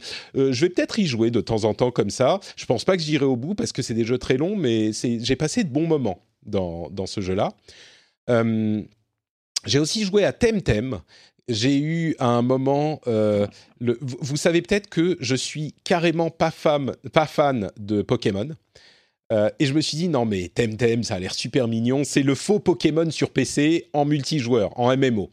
Je me suis dit, c'est super mignon, ça, voilà, ça va être l'occasion pour moi de plonger dans un Pokémon et de découvrir pourquoi j'aime euh, moi aussi Pokémon alors que je ne le savais pas. Euh, Eva, est-ce que tu peux imaginer ce qui s'est passé euh, dans mon expérience avec Temtem Say hello to a new era of mental health care. Cerebral is here to help you achieve your mental wellness goals with professional therapy and medication management support. 100% online. You'll experience the all new Cerebral Way, an innovative approach to mental wellness designed around you. You'll get a personalized treatment plan from a therapist, prescriber, or both in a safe and judgment free space. Your cerebral therapist or prescriber will outline a customized plan with clear milestones along the way so you can get to feeling your best. With Cerebral, you're not alone in your mental health journey. We're here to empower you to live a fulfilling life. So take that first step towards a brighter future and sign up today at cerebral.com slash podcast and use code ACAST to get 15% off your first month. Offer only valid on monthly plans. Other exclusions may apply. Offer ends July 31st, 2024. See site for details. Hi, my name is Danny Pellegrino from Everything Iconic, and I'm excited to talk to you about Club Med. Club Med operates beach and mountain resorts and is the best all inclusive getaway for families. They have Club Med Punta Cana, their flagship family resort, and many other options in Mexico, the Caribbean, and around the world. Club Med are the pioneers of the all inclusive concept, which is the best way to vacation. Great for families, groups, or even solo travelers looking for land and water sports, delicious food, and a place to make unforgettable memories. Visit clubmed.us, call 1 800 Club Med, or your travel advisor. Tu es tombé fan de la licence euh, Pokémon? De la licence Pokémon? Non, écoute. euh, Est-ce que tu peux maintenant imaginer la chose qui est le plus à l'opposé de ce que tu viens de décrire? Ah t'as pas trop apprécié. Euh, eh, non, mais même plus que ça. J'ai joué peut-être un quart d'heure, allez, une demi-heure, soyons gentils. J'ai joué une demi-heure et je me suis tellement demandé ce que je foutais là avec ces combats inintéressants à répétition quand on marchait dans les hautes herbes que pour la première fois de ma vie, j'ai demandé le remboursement d'un jeu sur Steam. La première fois de ma vie, je l'ai jamais fait. À chaque fois, je me dis, ah, je le garde. Peut-être qu'un jour, je voudrais euh, y rejouer, le retester, machin. Mais et, pourtant, j'ai beaucoup de respect pour les gens qui aiment Pokémon et, Temtem connaît un grand succès. Enfin bref, donc euh, voilà, c'est vraiment, vraiment pas pour moi. quoi. Et, si je dois retester un jour, peut-être que je testerai l'original plutôt que Temtem. Mais, euh, mais il est très sympa, Temtem. D'ailleurs, notre, euh, compagnon dans l'histoire est un- un- une personne non binaire qu'ils appellent en anglais they. Je me demande s'ils vont le traduire en français par Yel. Je ne suis pas sûr. Mais, euh, mais bon, c'est moins euh, chargé en anglais. C'est vraiment they, ça s'utilise pour beaucoup de choses. Mais euh, bref, c'était marrant. Le, le truc est super mignon, super bien fait, mais c'est pas pour moi. Scourgebringer, c'est le dernier jeu auquel j'ai joué. Et là, pour le coup, c'est une, une vraie réussite. C'est un. Alors, comment le décrire? Céleste, jeu de com- euh, Céleste, Dead Cells. Vous mettez les deux dans une euh, boîte, vous mélangez bien fort et vous, vous récupérez Scourgebringer. Super bon jeu euh, rétro-pixelisé, roguelite, célestifique avec le- les modes de contrôle un petit peu, mais bien péchu, bien énervé, super sympa, j'ai beaucoup aimé. Donc euh, Scourgebringer, il est sur le Game Pass en plus, euh, PC, donc euh, vous pouvez le tester. C'est un jeu qui est en early access, mais qui est disponible sur le Game Pass. Vraiment, j'étais pas sûr du tout, j'avais vu le trailer et je me disais, est-ce que le trailer vend bien le fantasme du jeu? Et en fait, oui, c'est exactement ça. C'est un jeu à flot, quoi. C'est un jeu très technique. On est euh, dans, dans les airs tout le temps, on, se, on a plein d'armes différentes. Enfin non, pas plein d'armes différentes, mais c'est euh, un, un- jeu où on est au sabre et on, on slash tout ce qui passe. Enfin bref, super euh, belle expérience. Euh, oui, peut-être qu'il faudrait que j'écrive un petit peu. Quand je dis Céleste et euh, Dead Cells ensemble, je pense que ça explique bien de quoi il s'agit. Mais on va dire, imaginez Céleste où Madeleine, au lieu de devoir escalader une montagne, elle a une épée qu'elle peut slasher dix mille fois avec des coups faibles et des coups forts, et une sorte de canon qui peut se recharger sous certaines conditions. Et donc, il y a plein d'ennemis qui apparaissent sur chaque tableau, et vous devez sauter, faire des dashs avec le sabre à la euh, ninja euh, et aller slasher tous les ennemis. Vous êtes en quelque sorte suspendu dans les airs quand vous euh, slashez avec votre sabre. Et puis ensuite, pour vous déplacer à l'autre ennemi, vous dashez avec un coup de sabre. et quand certains font un gros coup, vous vous faites un gros coup pour les étourdir et vous continuez à slasher et vous vous baladez comme ça d'un ennemi à l'autre dans les airs. Une fois que tous les ennemis sont morts dans la, sur l'écran, vous pouvez passer à l'écran suivant et euh, on répète, on répète, on répète. Ça fonctionne super bien, c'est vraiment jouissif et euh, c'est disponible entre guillemets gratuitement sur le Game Pass. Il n'y a vraiment pas de raison de s'en passer quoi. Scourge Bringer. Voilà, et je crois d'ailleurs que c'est fait par des Français. C'est intéressant. Pardon, désolé. Oui, oui, non, mais je crois que c'est fait par des Français en plus. Je suis pas 100% sûr, mais je vais vérifier. Mais donc voilà, ça c'est euh, les, les, jeux auxquels j'y joue. Ouais, ça donne envie, non? Je vous l'ai bien vendu, je pense. Ah oui, je, j'ajoute à ma liste direct. Très bien, très bien. il y était déjà euh, via le Game Pass. il va parfait. Les prochains à tester. Super. Euh, c'est Flying Oak Games et je sais pas, bah, je vais même pas voir s'ils sont s'ils sont français. Ah si, Thomas Altenberger et Florian Hurto. Euh, ils doivent être français ces braves gens, je pense, avec des noms comme ça. Ça sonne bien français. Voilà, Thomas, hein, pas Altenberger parce que voilà, mais Florian Hurto, Hurto, oui, forcément. Euh, donc voilà, c'est une petite équipe de deux personnes. J'imagine qu'ils ont de l'aide aussi pour euh, certains aspects, mais c'est vraiment, vraiment sympa. Pas un jeu parfait, hein, mais vraiment sympa. Euh, Eva ah oui, et entre parenthèses, je disais, il y a Temtem auquel j'ai joué. Si vous aimez ces franchises Nintendo-esque euh, et que vous voulez des versions PC, je l'évoquais tout à l'heure, mais il y a, euh, comment ça s'appelle? Hoko Life, Hoko Life euh, qui est la version PC de Animal Crossing, qui arrive là sur Steam également. Donc voilà, si vous aimez toutes les, tous les jeux Nintendo que moi j'aime pas, vous pouvez les avoir sur PC. Eva, t'es très euh, préoccupé par Apex Legends en ce moment? Oui, parce que euh, j'ai acheté un nouveau PC qui me permet de tenir mieux le jeu et de ne pas avoir chute de FPS quand je vois des ennemis. Donc je me suis remise dessus directement pratique, parce que j'avais beaucoup aimé à la sortie. Et euh, en plus, il y a une nouvelle saison qui est sortie et avec de très très bonnes nouvelles. Avec le nouveau personnage Revenant qui est une espèce d'assassin avec de la mobilité, un ultimate qui permet d'agresser les ennemis et de revenir à, un certain endroit euh, quand on n'est plus qu'à un point de vie. bon, il a des mécaniques très intéressantes et qui dynamisent encore plus le jeu. Je trouve ça assez intéressant. Et après, il y a une nouvelle arme et d'autres nouveautés qui sont arrivées, un nouveau Battle Pass. Bon, du coup, ça m'a un peu remise dans le jeu. Il y avait un événement pour l'anniversaire euh, parce qu'il a fêté sa première année aussi début février. Bah c'est ça justement. Donc, euh, donc voilà. Je, sais que tu as, beaucoup suivi, effectivement. Du coup, ça, me donne l'occasion de te poser la question. On en a beaucoup parlé au moment de la sortie. Un petit peu moins maintenant. J'ai l'impression que c'est le genre de jeu qui est très populaire avec les gens avec lesquels il est populaire. Euh, mais il y a vraiment une activité. Euh, on en entend parler de temps en temps, un petit peu comme tous ces jeux services euh, qui n'ont pas une grosse sortie spécifique. et, mais on en entend un petit peu moins parler que Fortnite quand même, qui reste le mastodonte incontournable. Je ne sais pas si tu as des données précises sur ce sujet, mais est-ce que tu penses qu'il est toujours euh, aussi populaire? Est-ce que c'est toujours aussi dynamique la communauté? Euh, Parce qu'il avait commencé très très fort.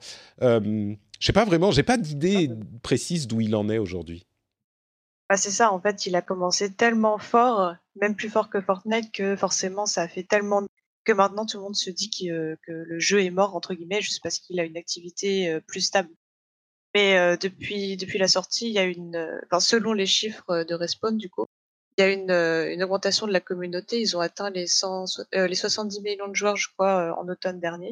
Mmh. Et il y a des événements qui s'enchaînent. En fait, après le lancement, ils ont eu un petit moment de ralentissement alors que tout le monde attendait des nouveautés, donc ça a fait partir une certaine partie de la communauté.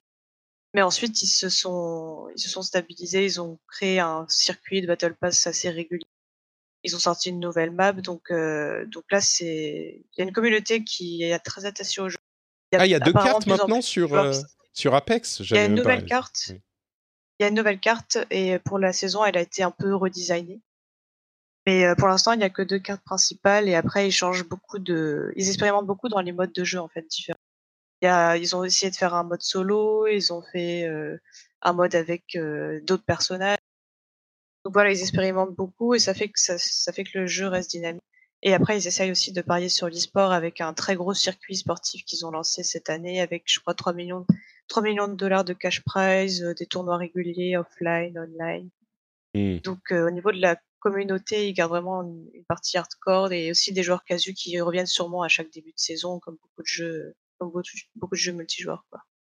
Ouais, c'est l'un de ces jeux que j'ai dans le coin de l'œil. Je me dis toujours, il faudrait que je, je reteste un petit peu. Euh, je le fais, je le fais pas souvent, mais euh, il, il continue à être, euh, comment dire, à être intéressant, on va dire.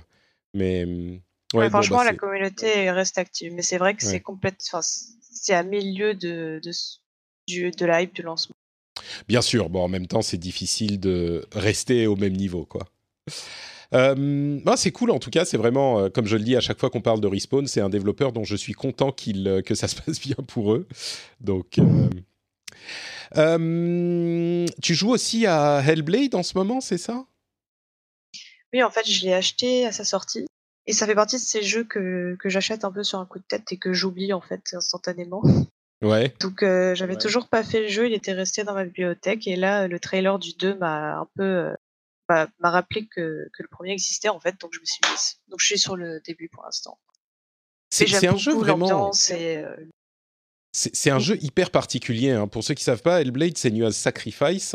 Euh, c'est vraiment, c'est c'est un jeu qui a été euh, développé avec une toute petite équipe, mais des graphismes dignes des plus grands AAA. Et ils se sont concentrés sur le, le, le dialogue intérieur de, de l'hé- l'héroïne, qui est schizophrène, je crois. euh, Enfin, elle a un- des, des- en des- gros il représente des psychoses euh, Voilà, dans ouais. Et, et c'est très particulier, quoi. C'est un jeu qui a du gameplay, mais c'est vraiment sur l'ambiance que ça repose. Euh, ça fonctionne sur toi?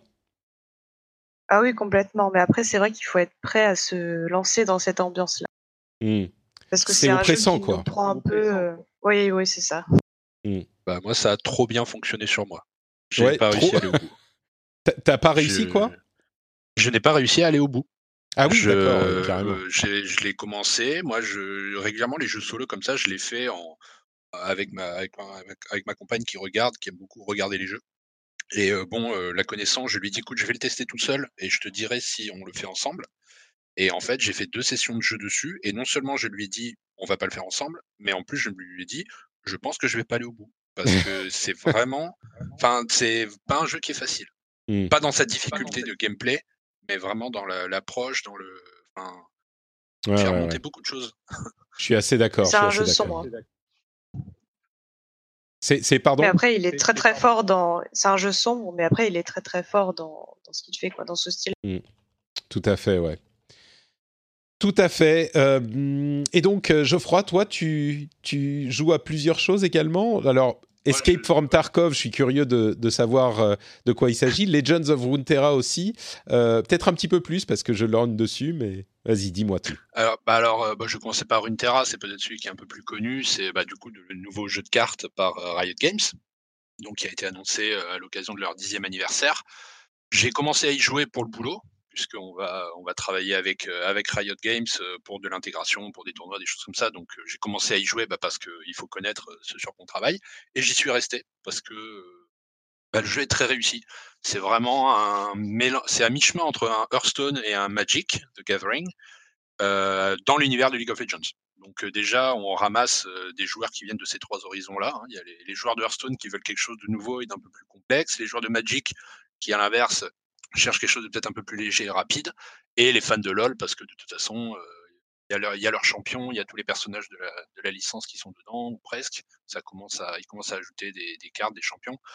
Donc voilà, c'est un jeu avec des mécaniques qui sont plutôt simples. C'est pas forcément easy to learn, mais plutôt easy to learn et vraiment hard to master parce qu'il y a beaucoup de choses.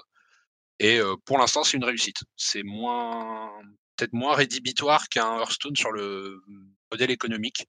On débloque plus facilement des choses, des nouvelles choses, des nouvelles cartes. On a plus facilement accès aux modes limités de jeu comme le, le type d'arène, donc les modes de draft. Il y a donc il y a toutes ces petites choses qu'ils ont bien bien compris sur euh, sur League of Legends, qui est euh, bah voilà, tu, tu débloques des choses. Tu as tout le temps envie d'y revenir, tu as tes petites quêtes journalières, tu as tout ça, mais euh, c'est moins frustrant, je trouve, qu'un Hearthstone à ce niveau-là. Ah oui? Ils ont Ah oui? aussi pris une direction, euh, direction intelligente euh, en disant que c'est impossible d'acheter des cartes. Ça peut pas devenir un pay to win. C'est effectivement la chose la plus intéressante, je pense, dans le jeu, c'est que on peut acheter des cartes. Euh, comment dire On peut acheter directement des cartes qu'on choisit. Il n'y a pas de, paquet de cartes, de loot box, de ce genre de, trucs. Donc, euh en fait, il y a des, alors il y a des loot box qu'on débloque en avançant dans les, en fait, il y a des sortes de. Oui, c'est des cadeaux, quoi. Voilà, il y a des passes régionaux. En fait, on choisit la région pour laquelle on veut jouer, on gagne de l'XP en jeu, ça débloque des caisses. Les contenus sont aléatoires. Par contre, si on a besoin d'une carte, bah, on va dans la boutique et on la craft. Alors, il y a un système de craft dans Hearthstone, et qui est qui a l'air un peu secondaire. C'est un petit peu le dernier recours quand on a euh, toutes nos cartes en double, bon, bah, on finit par les désenchanter, on a de quoi s'en crafter 3-4. C'est-à-dire que si on achète, on a, on a, suffisamment de cartes en double, et quand on achète des packs, on va forcément avoir des cartes en double, au bout d'un moment, on finit par avoir assez pour se crafter, on va dire, euh, quelques cartes en fonction du nombre qu'on en a acheté ou qu'on en a gagné euh, avant, mais ouais, c'est beaucoup plus limité. Alors que dans, dans Runeterra, c'est le système au cœur de, c'est le, enfin, c'est le principal système d'obtention de cartes. Donc, il est beaucoup plus avantageux pour les joueurs que celui d'Hearthstone parce que bah, c'est le seul moyen de faire vraiment les cartes qu'on veut. Donc du coup voilà, ça n'empêche pas qu'on peut mettre de l'argent dans le jeu évidemment pour pour aller plus vite, pour débloquer pour débloquer ses cartes plus rapidement, mais voilà il n'y a pas cette pas cette composante un peu box. Et le jeu à côté de ça a des systèmes voilà c'est pas aussi alors bon je vais pas dire du mal d'Hearthstone mais moi j'ai pas réussi à accrocher Hearthstone parce que trop simple, trop il n'y a pas assez de mécanique, on peut pas jouer pendant le tour de l'adversaire, il y a toutes ces choses-là. C'est un peu ça la question que j'ai envie de te poser. En fait, c'est Hearthstone euh, est très et selon certains trop simple, mais il y a aussi des gens qui étaient rebutés par euh, Magic avant l'arrivée d'Hearthstone, justement parce qu'il est très compliqué. Il y a des tours, tu peux jouer pendant le tour de l'adversaire, ça s'altère tout le temps. C'est vraiment dur à comprendre. Peut-être qu'il a été simplifié depuis, mais euh, à l'époque c'était vraiment compliqué. Runeterra, il est il trouve un bon équilibre ou est-ce qu'il reste rebutant, euh, à ton avis, pour quelqu'un qui apprécie la simplicité de Hearthstone? Alors non, à mon sens, ils ont vraiment trouvé un très bon équilibre. En fait, Magic est resté complexe, c'est une volonté de leur part, c'est le jeu qui se veut être le plus euh, complet. Bon, il y a eu des concurrents depuis, mais euh, Magic, il a en fait, il y a Magic repose sur la description des cartes. Chaque carte a une description qui est différente, qui a un effet qui est différent si on veut savoir ce que le deck en face est capable de faire, il faut connaître par cœur toutes les cartes qui le composent. Dans euh, Hearthstone, à l'inverse, on a des cartes qui, reposent sur un système de mots-clés, ce qui fait qu'en gros, on connaît quelques mots-clés, et derrière, eh ben, on joue son tour, et on sait que l'adversaire, dès qu'il va jouer une carte, on sait ce qu'elle fait, on connaît sa classe, donc on sait les cartes, la, sélection peut-être de, je sais pas, 100, 150, 200 cartes auxquelles il a accès, et c'est fini. Dans Runeterra, on est à mi-chemin entre les deux. C'est-à-dire qu'on a ce système de mots-clés qui permet d'avoir quand même quelques effets euh, familiers, dans toutes les régions familiers. Il y a des cartes qui ont des effets, et effectivement décrits, qui sont des effets uniques, comme il peut y en avoir dans Hearthstone, peut-être un peu plus. Et ensuite, ils ont vraiment un système de jeu qui est très intéressant sur le. En fait, les deux joueurs jouent tous les tours. En fait, on va alterner une action chacun. Dans Hearthstone, comme dans Magic, tu joues tout ton tour, puis tu passes ton tour, et c'est à l'adversaire de jouer tout son tour. Dans Runeterra, tu joues une action. Donc tu vas jouer une carte, tu vas invoquer une créature ou lancer un sortilège, puis c'est à l'adversaire de le faire. Et chaque tour est composé comme ça d'un ping-pong d'actions, sauf que dans, ces, manches donc, qui sont composées de ping-pong, euh, il n'y a qu'un seul des deux joueurs qui va pouvoir attaquer. C'est-à-dire que par exemple, moi je suis le premier joueur, à mon premier tour, je peux attaquer. Si jamais je passe mon tour, c'est à l'adversaire qui, pour une de ses actions, va pouvoir attaquer pendant son tour, au moment où il le décide. Qui peut commencer par invoquer une carte, j'invoque une carte, puis il attaque. Ou alors, ensuite, c'est à moi de jouer. Et ma première action du tour, je décide d'attaquer tout de suite pour ne pas lui laisser le temps d'invoquer une carte. Mais ça ne l'empêche pas ensuite d'invoquer des cartes. Ce que, j'avais jamais vraiment compris cette mécanique. Pourtant, elle a été décrite par plein de gens. Mais donc, euh, la, pour chaque tour, que ce soit notre tour ou le tour de l'adversaire, on peut faire plein d'actions. Mais c'est seulement la personne dont c'est le tour qui peut, pour l'une de ses actions, attaquer. Et c'est ça qui définit, en fait, euh, c'est la caractéristique clé euh, du fait que ça soit mon tour ou pas. C'est le fait que je puisse attaquer. je peux quand même défendre. C'est ça. Mais, euh, hmm. Alors, bien sûr, après, c'est le, système de défense, c'est le même que sur Hearthstone. C'est-à-dire les créatures ont une attaque et des points de vie. On choisit la créature qui va défendre.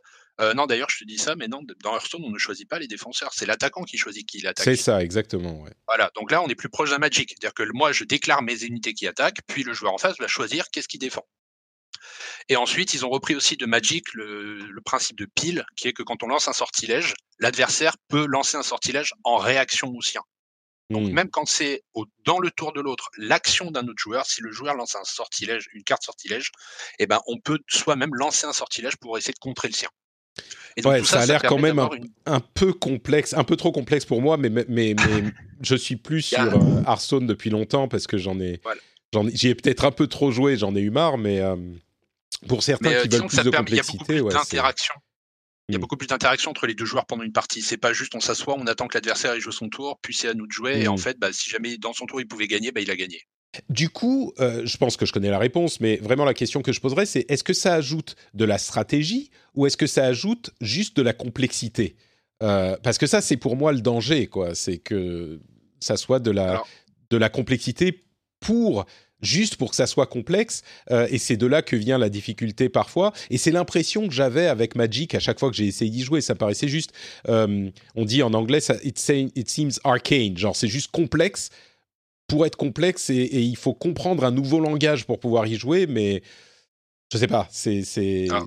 C'est clairement le cas de Magic, surtout qu'il y a des milliers de cartes Mhm. différentes.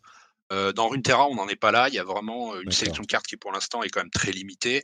Il prévoit évidemment d'en ajouter, mais on n'arrivera, je pense, jamais à des volumes de cartes différents qu'on peut avoir dans Magic. Et, euh, et au final, ça, tout repose sur des mécaniques qui sont individuellement très simples. Le fait de dire je peux pas attaquer à tous les tours, bon bah c'est limpide. Par contre, d'un point de vue tactique, de savoir pendant mon tour à quel moment je vais attaquer, bah, rien que ça déjà, ça rajoute une vraie dimension de Mm. est-ce que je laisse le temps à l'adversaire d'invoquer éventuellement une grosse créature, pas. Enfin, voilà. Je, en fait, c'est plein de mécaniques très simples qui s'imbriquent très bien les unes dans les autres d'accord. et qui amènent à un résultat plutôt très cohérent et très réussi. C'est ça, en fait, c'est ça, ça paraît compliqué expliqué comme ça, mais vraiment, on fait quelques tutos, on joue trois heures et on a déjà compris les mécaniques. Et personnellement, je ne suis pas une adepte des jeux de cartes, je joue seulement à Gwent. Et j'ai compris très facilement le jeu, alors que c'est justement ce, ce dont j'avais peur. Bon, bah peut-être que je le, je le lancerai aussi. Ça a l'air appétissant en tout cas tel que vous le décrivez. Euh, bah Geoffroy, il y a, jeu, ouais, y a, voilà donc Escape from Tarkov. Donc euh, Escape from Tarkov, c'est un alors il faut le dire, c'est un jeu indé, c'est un petit jeu indé qui est développé par une euh, petite un petit studio russe. Ouais. Quand tu me dis en- Escape from Tarkov, j'ai l'impression que dans mon, dans ma tête, euh, ça se mélange beaucoup avec Metro en fait. J'ai l'impression que c'est un petit peu la même chose. Donc tu vas me dire, je suis peut-être euh, voilà. totalement Non non mais c'est vi- enfin visuellement dans les ambiances, dans l'approche un petit peu du FPS, euh, clairement il y a des similitudes. C'est la patte russe, c'est c'est Stalker, c'est Metro, c'est tous ces jeux des pays de l'Est très euh, très bruts de prime abord où on arrive et on se dit mais qui peut prendre du plaisir là-dessus? Et en fait, c'est donc c'est un jeu qui est sorti en alpha il y a, trois ans peut-être maintenant et euh, qui euh, tous les six mois euh, fait un wipe complet pour l'instant pendant l'early access pour bah, pour sortir des grosses mises à jour. Et ils ont complètement explosé en début d'année là en janvier où ils ont fait un événement sur Twitch où ils, donc ils activaient des drops sur Twitch pour débloquer en jeu parce qu'en fait il faut savoir que le jeu est alors c'est une sorte d'hybride dans lequel entre un un jeu de survie un petit peu un battle royale et un FPS un peu plus classique euh, avec de la, de la customisation d'armes à outrance. En gros, on a un personnage qui est euh, persistant, donc qui va gagner de, l'e- de l'expérience, qui va gagner des compétences et de l'équipement. Et quand on part dans une game avec notre personnage et notre équipement, si on meurt, on perd tout ce qu'on avait sur nous. Et ensuite, bah, on rentre euh, la queue entre les jambes euh, dans la planque et on doit se rééquiper et repartir en raid avec euh, ce qu'on a encore dans notre planque. Il y a tout un système de gestion de l'économie, de gestion de la survie, parce qu'évidemment, ils ont un système balistique qui est ultra poussé. Ils ont, euh, il faut, il faut manger, il faut boire, il faut se soigner. On peut avoir des, bless- des blessures, des saignements. Enfin bon, les, les Russes, hein, ils, ont, ils sont partis dans un délire très, très, très, très loin. Là, ils sont en train de prévoir une mise à jour dans laquelle on pourra remplacer individuellement les plaques de protection dans nos gilets pare-balles quand elles sont endommagées. C'est pour montrer le Ah niveau. Voilà, donc c'est vraiment euh, voilà. Et donc en gros, le jeu a, avait déjà une communauté quand même assez fidèle depuis quelques années. Quelques streamers qui faisaient régulièrement des sauts parce que ça reste un FPS hardcore, tactique. Donc euh, les Shroud, euh, les Docteurs Disrespect, euh, ont régulièrement joué, mais des petites sessions. Et là, à l'occasion de l'événement de drop de janvier, ils ont absolument tout explosé sur Twitch. Tous les serveurs du jeu sont tombés. Ils ont, ils se sont absolument pas, ils étaient absolument pas prêts à une telle affluence. Et le jeu reste dans le top 5 Twitch depuis. Ça fait maintenant six semaines que le jeu est constamment au-dessus des Apex, au-dessus des Fortnite. Euh, là, je viens de regarder, il est quatrième derrière League of Legends, le chatting et Dota. Donc il Eh est ben. devant GTA, il est devant WoW, il est devant Fortnite et Hearthstone. Donc voilà, le jeu marche très très bien. Ça, c'est vraiment un jeu de niche. C'est un jeu qui est voilà, qui est plutôt beau, qui est gourmand, qui est pas forcément très bien optimisé encore aujourd'hui, même si ça va mieux. Et il faut il faut avoir envie de souffrir. Il faut vraiment faut aimer ça parce que c'est du battle royale, mais dans lequel chaque décision a un impact. Et surtout, bah, quand tu perds ton équipement, c'est pas juste ah bah, je vais aller relancer une game.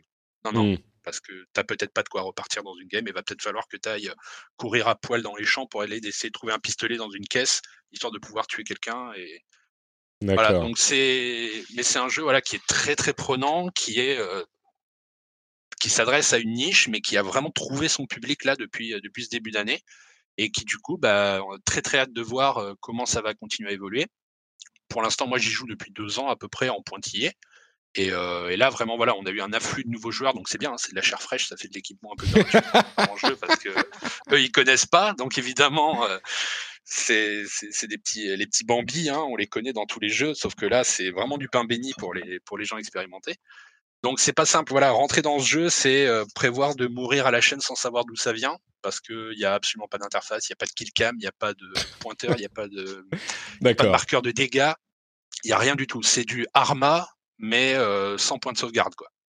Bon, écoute, euh, je pense qu'il y a certains, une petite minorité de notre audience qui sera intéressée par euh, le concept. Et, là encore, je trouve que tu le vends pas mal quand même. Mais oui, clairement, c'est pas pour moi.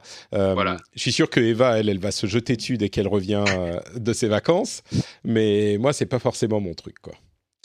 Il faudrait que je teste, mais c'est vrai que c'est pas très, ça a pas l'air accessible du tout. Quoi. Il faut vouloir. Euh, il faut vouloir. il faut vouloir. Faut vouloir en, en fait, c'est le jeu où on va partir en raid avec une arme, on n'aura pas emmené les bonnes munitions et du coup, bah, il y a rien qui marche. On en est là.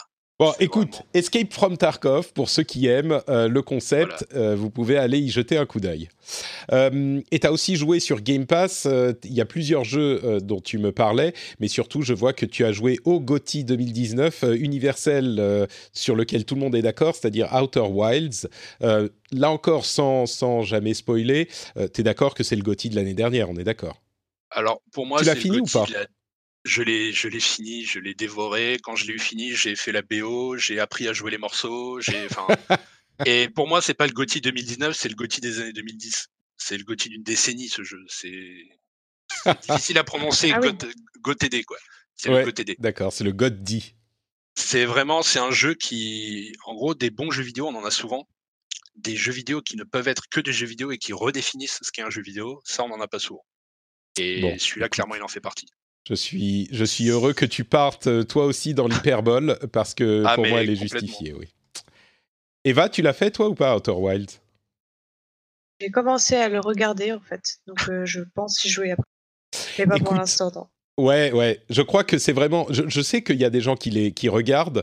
Euh, je crois que c'est dommage parce que, comme tu le dis, euh, Geoffroy, c'est un jeu qui ne, une expérience qui ne peut qu'être vécue et pas et regarder, on perd euh, quelque chose. Et c'est toujours le cas dans les jeux vidéo, mais là encore plus. Donc, enfin bref, j'ai déjà dit. C'est ça. En fait, j'ai commencé à regarder, j'avais l'impression de ne pas comprendre l'intérêt. En fait. Mmh. Mais ça me semblait intéressant en tant que joueuse, mais pas en tant que spectatrice. C'est ça, ouais, exactement. Bon, je vais pas repartir dans ma euh, dans mes, mes mélopées sur euh, Outer Wilds, mais vous comprenez bien. Euh, il y a d'autres news qu'on voulait évoquer. D'abord, euh, on a eu une euh, volée d'updates sur Project A, le FPS de Riot, qui faisait partie des jeux annoncés lors de leur événement de 10 ans, dans lequel ils ont également annoncé Legends of Runeterra d'ailleurs.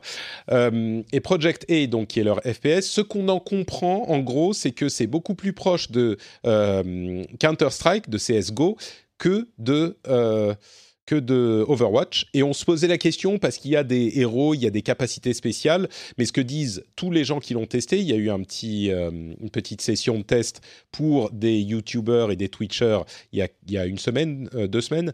Euh, ils, ils, disent tous c'est plutôt du CSGO. Donc, toi, c'est un truc qui a l'air de te parler, Geoffroy. Je crois que c'est ça. Hein, c'est vraiment la, la, la population de CSGO sera celle qui sera le plus à l'aise euh, dans ce jeu, j'ai l'impression. Alors clairement, bon, on a des joueurs euh, pros de CS:GO qui sont allés aussi loin que de dire que c'était le meilleur jeu qui existe. Euh, bon, ils ont quand même, pour l'instant, ils en sont restés au après CS:GO, mais on sent que ça les ah, démangeait de les mettre quand même au même niveau. mais voilà, et on a hein, également. donc... c'est encore du développement. C'est, mais bon, disons que les joueurs CS:GO sont pas tellement connus pour être euh, sympas avec les jeux qui s'éloignent un petit peu du réalisme. C'est-à-dire que CS:GO c'est bien parce que c'est j'ai un pistolet, je tire dans la tête, j'ai tué le mec. Hmm. Euh, là, Project A, comme disait, on a des, des compétences, des sortilèges, des trucs quand même assez euh, assez Assez Overwatch-esque. fantastique. Voilà, c'est du c'est du Overwatch, c'est du du League of Legends, c'est des, des boules de feu, c'est des vagues de flotte, c'est plein de choses comme ça. Et là vraiment, ça a l'air de faire consensus. Donc euh, en termes de gameplay, clairement, ça a l'air d'être très solide. Et je pense que c'est un jeu qui va faire très mal. Je suis pas le seul à le penser d'ailleurs. C'est euh, Rob Breslow qui euh, disait sur qui annonçait sa prophétie sur Twitter que c'était le jeu qui allait unifier euh, l'Occident et l'Orient sous une, seule, même bannière de FPS parce que le jeu va être porté par Tencent en Asie. Donc euh, c'est qu'ils ont clairement à vocation à aller chercher les, les millions de joueurs chinois qui aujourd'hui sont sur des euh, sur des BlackRock, sur des euh, voilà des jeux que nous on connaît pas vraiment, voire pas du tout, et, euh, et que c'était le jeu qui allait enterrer toute la concurrence quoi. C'est effectivement complètement dans la lignée de ce que fait euh, Riot jusqu'à maintenant. Avec, bah, maintenant ils ont deux jeux, mais euh, c'est vraiment dans, cette lignée. Ils font quelque chose de très exigeant, euh, peut-être moins accessible, mais plus sticky, auquel les joueurs sont plus attachés. Clairement moins grand public qu'un truc comme Overwatch. Mais hum, oui, ils, connaissent leur public et ils font des trucs pour leur public. quoi. C'est intéressant vraiment leur approche. Ils, veulent vraiment décliner la formule League of Legends euh, euh, sur plein de styles. Ça a l'air de confirmer, euh, confirmer cette chose-là. Par exemple, les, les armes ou les capacités spéciales, on les a pas dès qu'on rentre en jeu. Il faut les acheter comme des armes. C'est ça. Sur le jeu. Donc c'est vraiment une philosophie. Il faudra faire le choix entre un bon fusil d'assaut ou le bouclier qui permet de protéger le copain à côté. euh, Mm. C'est ça. Je Ça trouve trop. que le retour, le retour de la communauté est d'autant plus impressionnant que la hype à son annonce était monumentale alors qu'on avait pratiquement rien. Donc, le fait que les attentes soient confirmées alors qu'elles avaient l'air d'être assez hautes, ça, ça nous permet d'être optimistes, je pense, pour la suite. Et j'attends aussi avec grande impatience. Ouais, ouais, ouais. Bah, ils se sont très rapidement accompagnés de, de joueurs pro depuis le début de la conception du jeu. Ils ont, ils ont eu cette, euh, ce bon réflexe d'aller chercher ces joueurs pro de, de, Co- de Counter-Strike, d'Overwatch, de Call of Duty même, et de dire, OK, qu'est-ce qui vous plaît dans votre jeu de shoot? Qu'est-ce qu'on peut bien faire pour que un jeu de shoot soit celui qui plaise à tous les amateurs de jeux de shoot, en fait? Ouais, ouais, Mm. ils ont. ils Un ont peu comme ce qu'ils ont fait pour euh, Legends of Runeterra du. Exactement. Exactement. Ils sont pas bêtes, hein. Ils sont pas bêtes, chez Riot. C'est, c'est, c'est, on, on dirait presque que c'est des développeurs qui savent ce qu'ils font, presque. C'est ça. Et on dirait presque qu'ils ont envie d'enterrer en fait Blizzard. hein. Et dans la dynamique actuelle, on se dit euh, est-ce que Riot c'est le nouveau Blizzard? Et est-ce que tout le monde va tomber amoureux de ce studio qui pourtant est possédé euh, quasi intégralement par la Chine? Bah, c'est, euh, certainement une. euh, ils, ils ciblent. En fait, ils croient aux joueurs hardcore. Euh, c'est complètement leur cible, c'est complètement leur intention, euh, et ils, ils sont convaincus que en euh, servant la communauté hardcore, en n'allant pas vers des joueurs euh, plus occasionnels, euh, ils peuvent tout à fait avoir un succès monumental et avoir une communauté qui est très dédiée à leur jeu. Et ça, c'est complètement vérifié avec League of Legends. Et Blizzard, c'est marrant parce que Blizzard a cette image de développeur PC qui développe pour les vrais joueurs PC, mais il est totalement inscrit dans leur ADN qu'ils euh, essayent de rendre des styles existants très obscurs, très obtus, plus accessibles. C'est vraiment ce qu'ils font depuis le début de leur histoire, euh, Blizzard. Et je me souviens, euh, c'était le cas pour les jeux de les RTS. Il y a deux euh, ressources dans les RTS, ce qui est une hérésie pour les. euh, bon, j'exagère un peu, mais généralement les jeux de ce type sont beaucoup plus complexes. Euh, World of Warcraft, quand il est sorti en 2004, ça commence à dater. C'était une insulte aux fans de MMO parce que c'était tellement facile au début. hein, je vous parle de classique. C'était tellement facile et sans conséquence que euh, les fans de MMO étaient outrés et trouvaient que c'était le FPS jouet pour les pour les euh, amateurs. Euh, et bon, il y a plein d'exemples comme ça, mais vraiment, Blizzard a toujours eu dans leur ADN cette idée de d'adapter les choses en, easy to learn.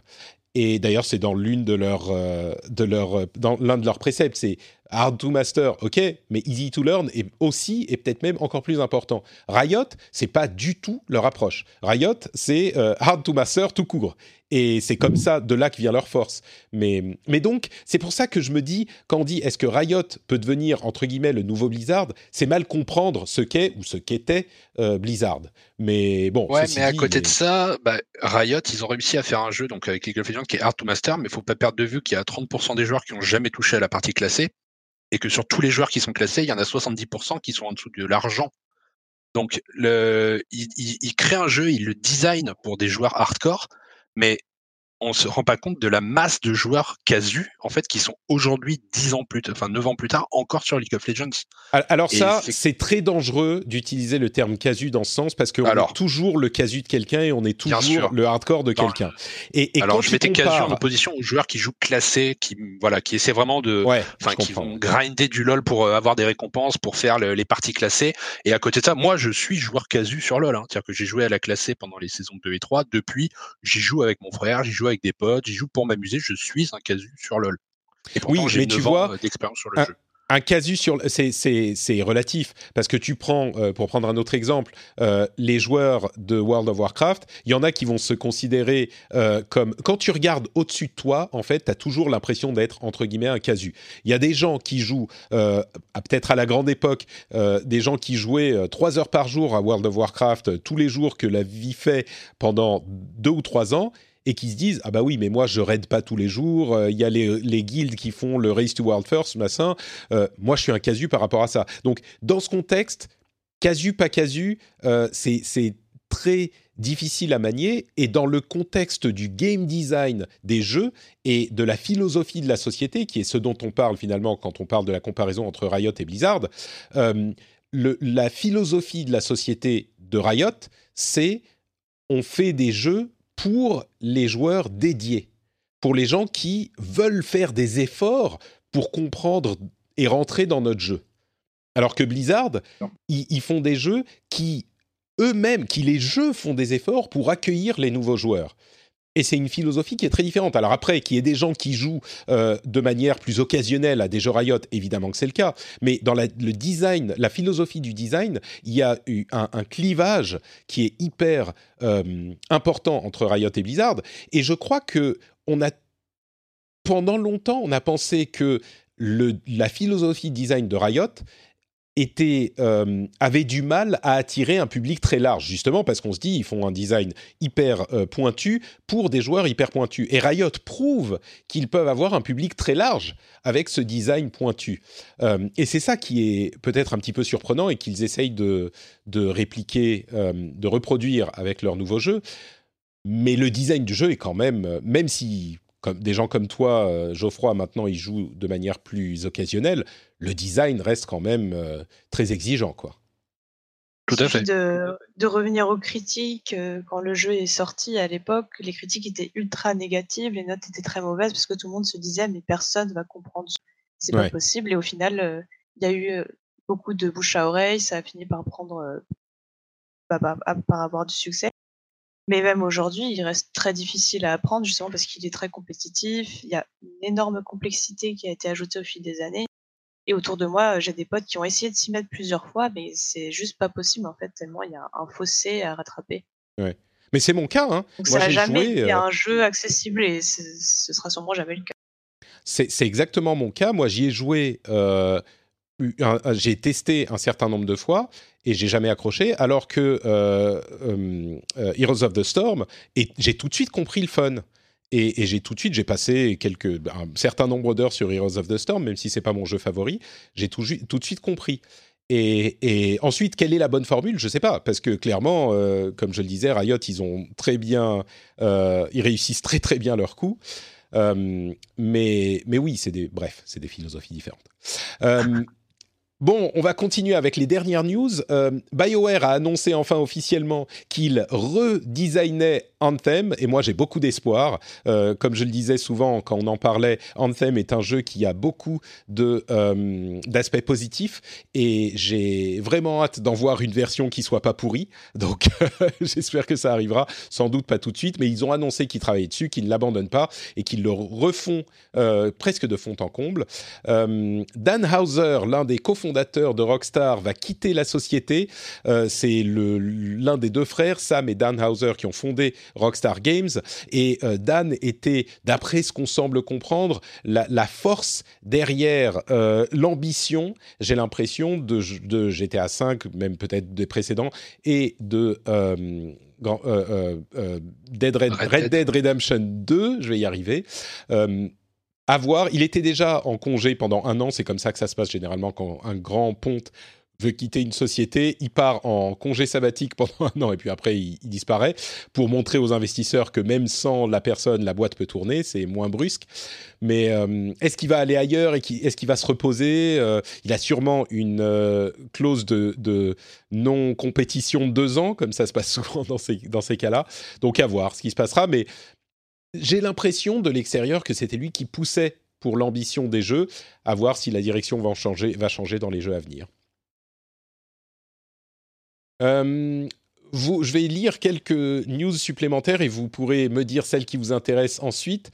Euh, The Wonderful 101 Remastered a été annoncé par Platinum sur, euh, en, crowdfunding, c'est sur Kickstarter je crois, donc si ça vous intéresse, vous pouvez y aller. Wizards of the Coast, on en parlait, Magic, Donjons et Dragons, tout ça, ils ont créé un studio de développement de jeux pour faire un jeu euh, science-fiction, un RPG de science-fiction euh, avec des anciens de BioWare. En gros, euh, ils ont presque dit on va faire une sorte de Mass Effect. Ils l'ont pas dit comme ça, mais c'est ce qu'on en comprend. Et c'est tellement logique que Wizards of the Coast se mettent à faire du jeu vidéo que je me demande pourquoi ça leur a pris aussi longtemps. Mais je trouve que c'est plutôt une bonne nouvelle. Ubisoft a présenté une nouvelle extension pour The Division 2, The Division 2 avec une petite partie gratuite qui arrive maintenant. C'est une présentation surprise, peut-être que ça poussera les gens à y retourner. Euh, Teamfight Tactics arrive fin mars sur mobile. Donc si vous êtes fan des auto-chess et, ben, des auto-battleurs, puisque c'est le terme officiel, vous pouvez y aller. Euh, Modern Warfare 2, saison 2, montre qu'il y aura peut-être un mode Battle Royale. Il y a des références à des codes du Battle Royale. Donc à voir si on parlait du Battle Royale de l'année dernière, et eh ben peut-être qu'en fait ils vont juste refaire un Battle Royale cette année pour Call of Duty. Enfin, euh, Star Citizen a encore eu une année euh, record pour le crowdfunding. Décidément, il ne s'arrête jamais. Euh, le, train Star Citizen ne s'arrête jamais. Donc, bon, il n'y a pas de raison qu'il s'arrête maintenant. Hein. Ça fait beaucoup de news. Eva, est-ce qu'il y a une de ces news qui t'inspire, ou une ou plusieurs d'ailleurs, tu peux me dire? Déjà celle de Wizards of the Coast, forcément. Parce qu'on se demande qu'est-ce qu'ils peuvent. Euh, en fait, toutes les possibilités sont ouvertes, donc j'ai hâte de voir à quoi va ressembler leur prochain jeu. Et pour ce qui est de Star Citizen, je suis aussi euh, curieuse de voir ce, dont auront l'air leurs deux jeux, parce qu'il y a quand même beaucoup de questions qui se posent, surtout en ce moment, par rapport aux priorités qu'ils sont en train de mettre en place euh, par rapport aux jeux solo et aux jeux plus de questions à ce propos qu'avant ou j'ai pas j'ai pas forcément suivi l'actualité spécifique, mais est-ce qu'il y a des, des nouveautés récentes sur ce sujet ou? Je suis un peu loin, mais de ce que j'avais compris, il y avait quelques mécontentements parce que au début ils se sont beaucoup focalisés sur le, le jeu multijoueur, mais là ils commencent à un peu shift leur priorité sur le jeu solo et ça plaît pas forcément à la communauté qui n'a pas mmh. qui préfère le jeu multi ou qui en tout cas euh, c'est plus investi dessus. C'est ce que j'avais vu là-dessus, mais euh, depuis, je sais pas si ça a changé. C'est intéressant parce que il, euh, le, jeu solo, j'imagine qu'ils pourront le vendre plus facilement que le jeu multi. Je ne sais pas quelle version ça va prendre, quelle forme ça va prendre mais le jeu multi, les gens qui sont intéressés par ça, je pense, pour une bonne partie, ils sont déjà investis. Alors que le jeu solo, il y a plein de gens qui disent bon bah j'attendrai de voir ce qu'est le jeu solo et à ce moment-là peut-être que je le prendrai quand il sort.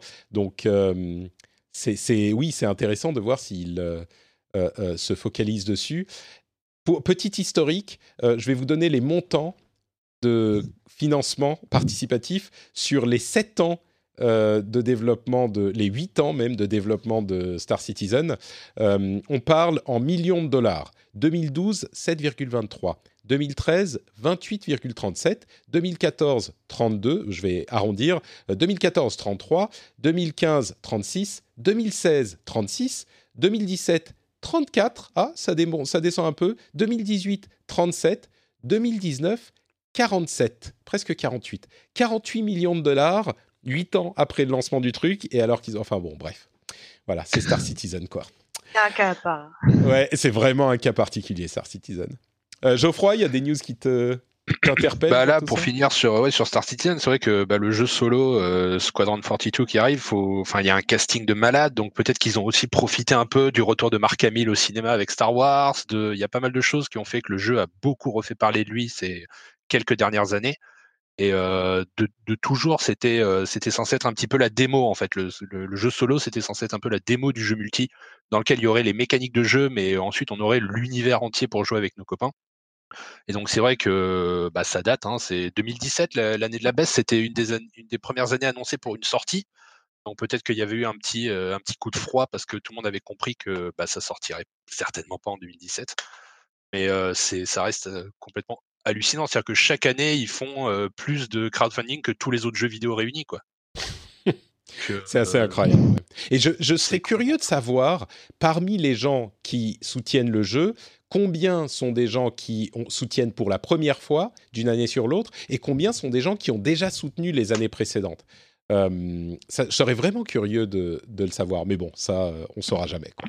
Ça, je pense enfin, on, a, disons qu'on a des, anecdotes. Quoi. Moi, je sais que chez jeuxvideo.com, il y en a un qui achète les vaisseaux dès qu'ils sortent. Donc, euh, il y a des gens comme ça qui mettent de l'argent quasiment tous les trois mois dans le jeu parce qu'il y a un nouveau truc qui sort et qui croient au projet dur comme fer. Moi, je fais plutôt partie des gens qui ont mis 60 dollars il y a 5 ou 6 ans et qui maintenant bah, attendent de voir. Qui a, à mon avis, il y a vraiment un peu de tous les profils. Il y, a, il y a les baleines, il y a les gens qui découvrent cette année, il y a ceux qui se disent Oh, bah tiens, cette année, j'y ai joué pas mal, même si c'est qu'en bêta, je vais remettre 20 euros, 30 euros parce que j'ai envie d'aider au développement et que le jeu, de toute façon, j'ai déjà joué. C'est là, pour le coup, c'est n'importe quelle personne qui est un petit peu intéressée par l'espace, je pense, finit par s'y retrouver à un moment mmh. ou à un autre. Quoi.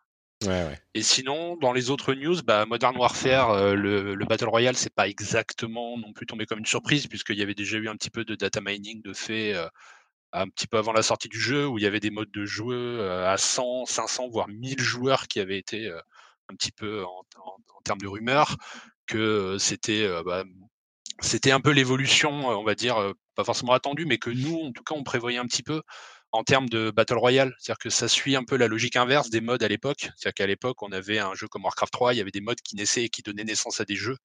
Et aujourd'hui, le Battle Royale, c'est l'inverse. Il y a des jeux Battle Royale qui sont sortis et en fait, c'est en train de se, de se, transformer en simplement un mode de jeu dans les jeux de shoot classiques. Ouais.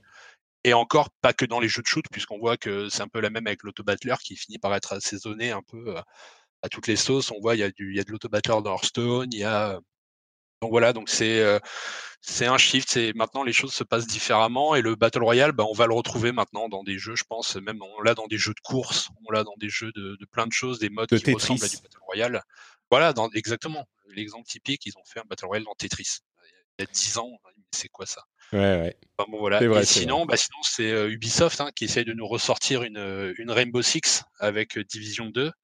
Est-ce que tu crois que c'est faisable ça? Parce que vraiment, T'as raison, Ubisoft, euh, ils, travaillent sur leur jeu service tellement longtemps qu'au final, les gens finissent par, être, par en être satisfaits. Et ça a été le cas, comme tu dis, avec Rainbow Six. Six même pour For Honor, je ne sais pas s'il est toujours aussi populaire, mais il a euh, pendant un moment été sur une pente ascendante un peu surprenante, après un, lancement moins euh, spectaculaire. Mais sur euh, The Division 2, c'est un jeu sur lequel il faut euh, grinder pour arriver au niveau où les nouveautés sont intéressantes. Enfin, c'est un peu plus un, un, un type MMO. Euh, Est-ce que c'est possible de reproduire le miracle? Non, ça, ça aura pas, ça sera pas à la même échelle, je pense pas. Mais à côté de ça, euh, clairement, ils sont pas non plus dans un, euh, dans une volonté de faire de l'argent puisqu'ils en profitent. Le jeu, il est à 3 euros. Là, en ce à moment, 3 euros? Là, ouais. La division sur 2 actuellement, ou... il, il, est à, ouais, sur Uplay, il est à 3 dollars même. Donc euh, sur le store, le store Uplay, à l'occasion du de la de l'annonce de l'extension et de la sortie. Donc en gros, il y a un pack extension plus jeu à 32 dollars puisque l'extension coûte 30 dollars. Donc c'est un petit peu, c'est vraiment, ils sont dans une, voilà, dans, ok les gars, vous vous souvenez Division 2 Bah regardez, c'était quand même pas mal. Et en fait, le problème de Division 2, c'est un très bon jeu, mais qui à mon avis, c'est pas assez démarqué du 1.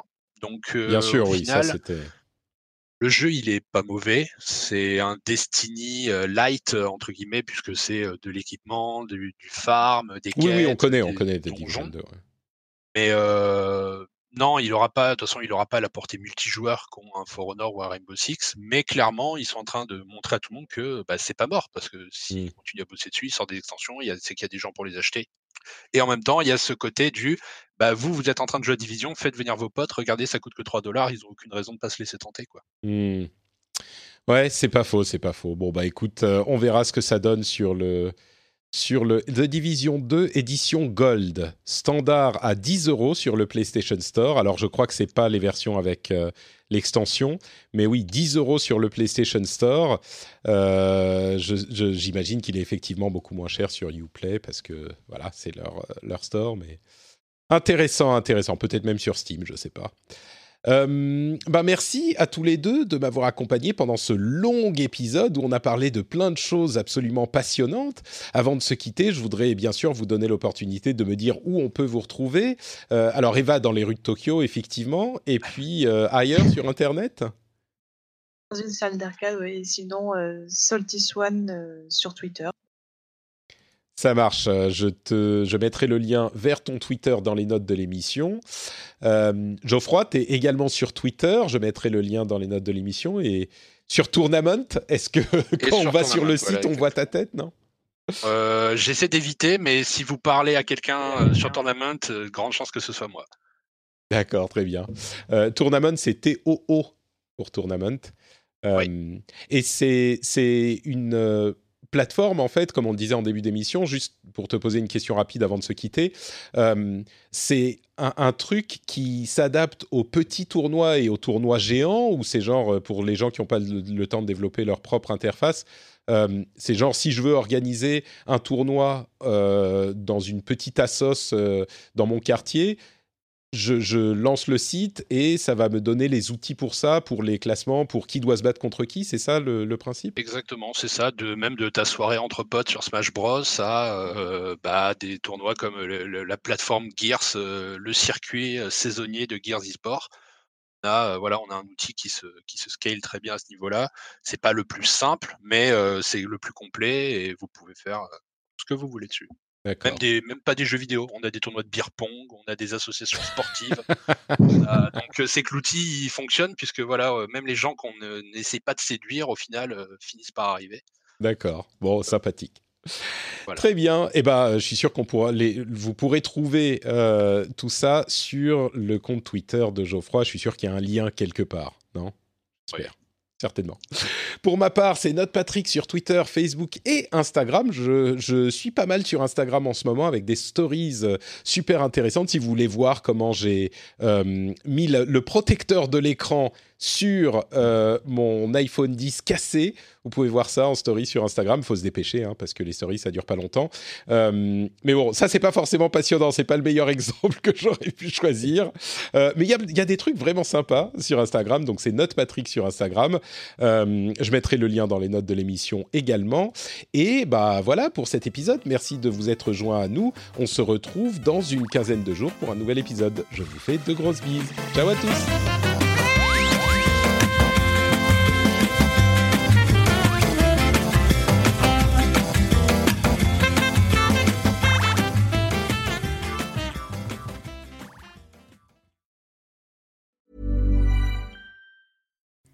Hi, I'm Kara Berry, host of Everyone's Business But Mine, and I am an all inclusive addict. Enter Club Med, the best all inclusive for you and your family. With resorts worldwide, from their family flagship resort, Club Med Punta Cana, to their only mountain resort in Canada, Club Med Quebec, they have everything you need to relax. With their 20 plus sports activities, wellness programs, you can dine on delicious cuisine and make memories with your family. So book your next getaway with Club Med. Visit clubmed.us or call 1 800 Club Med or your travel advisor.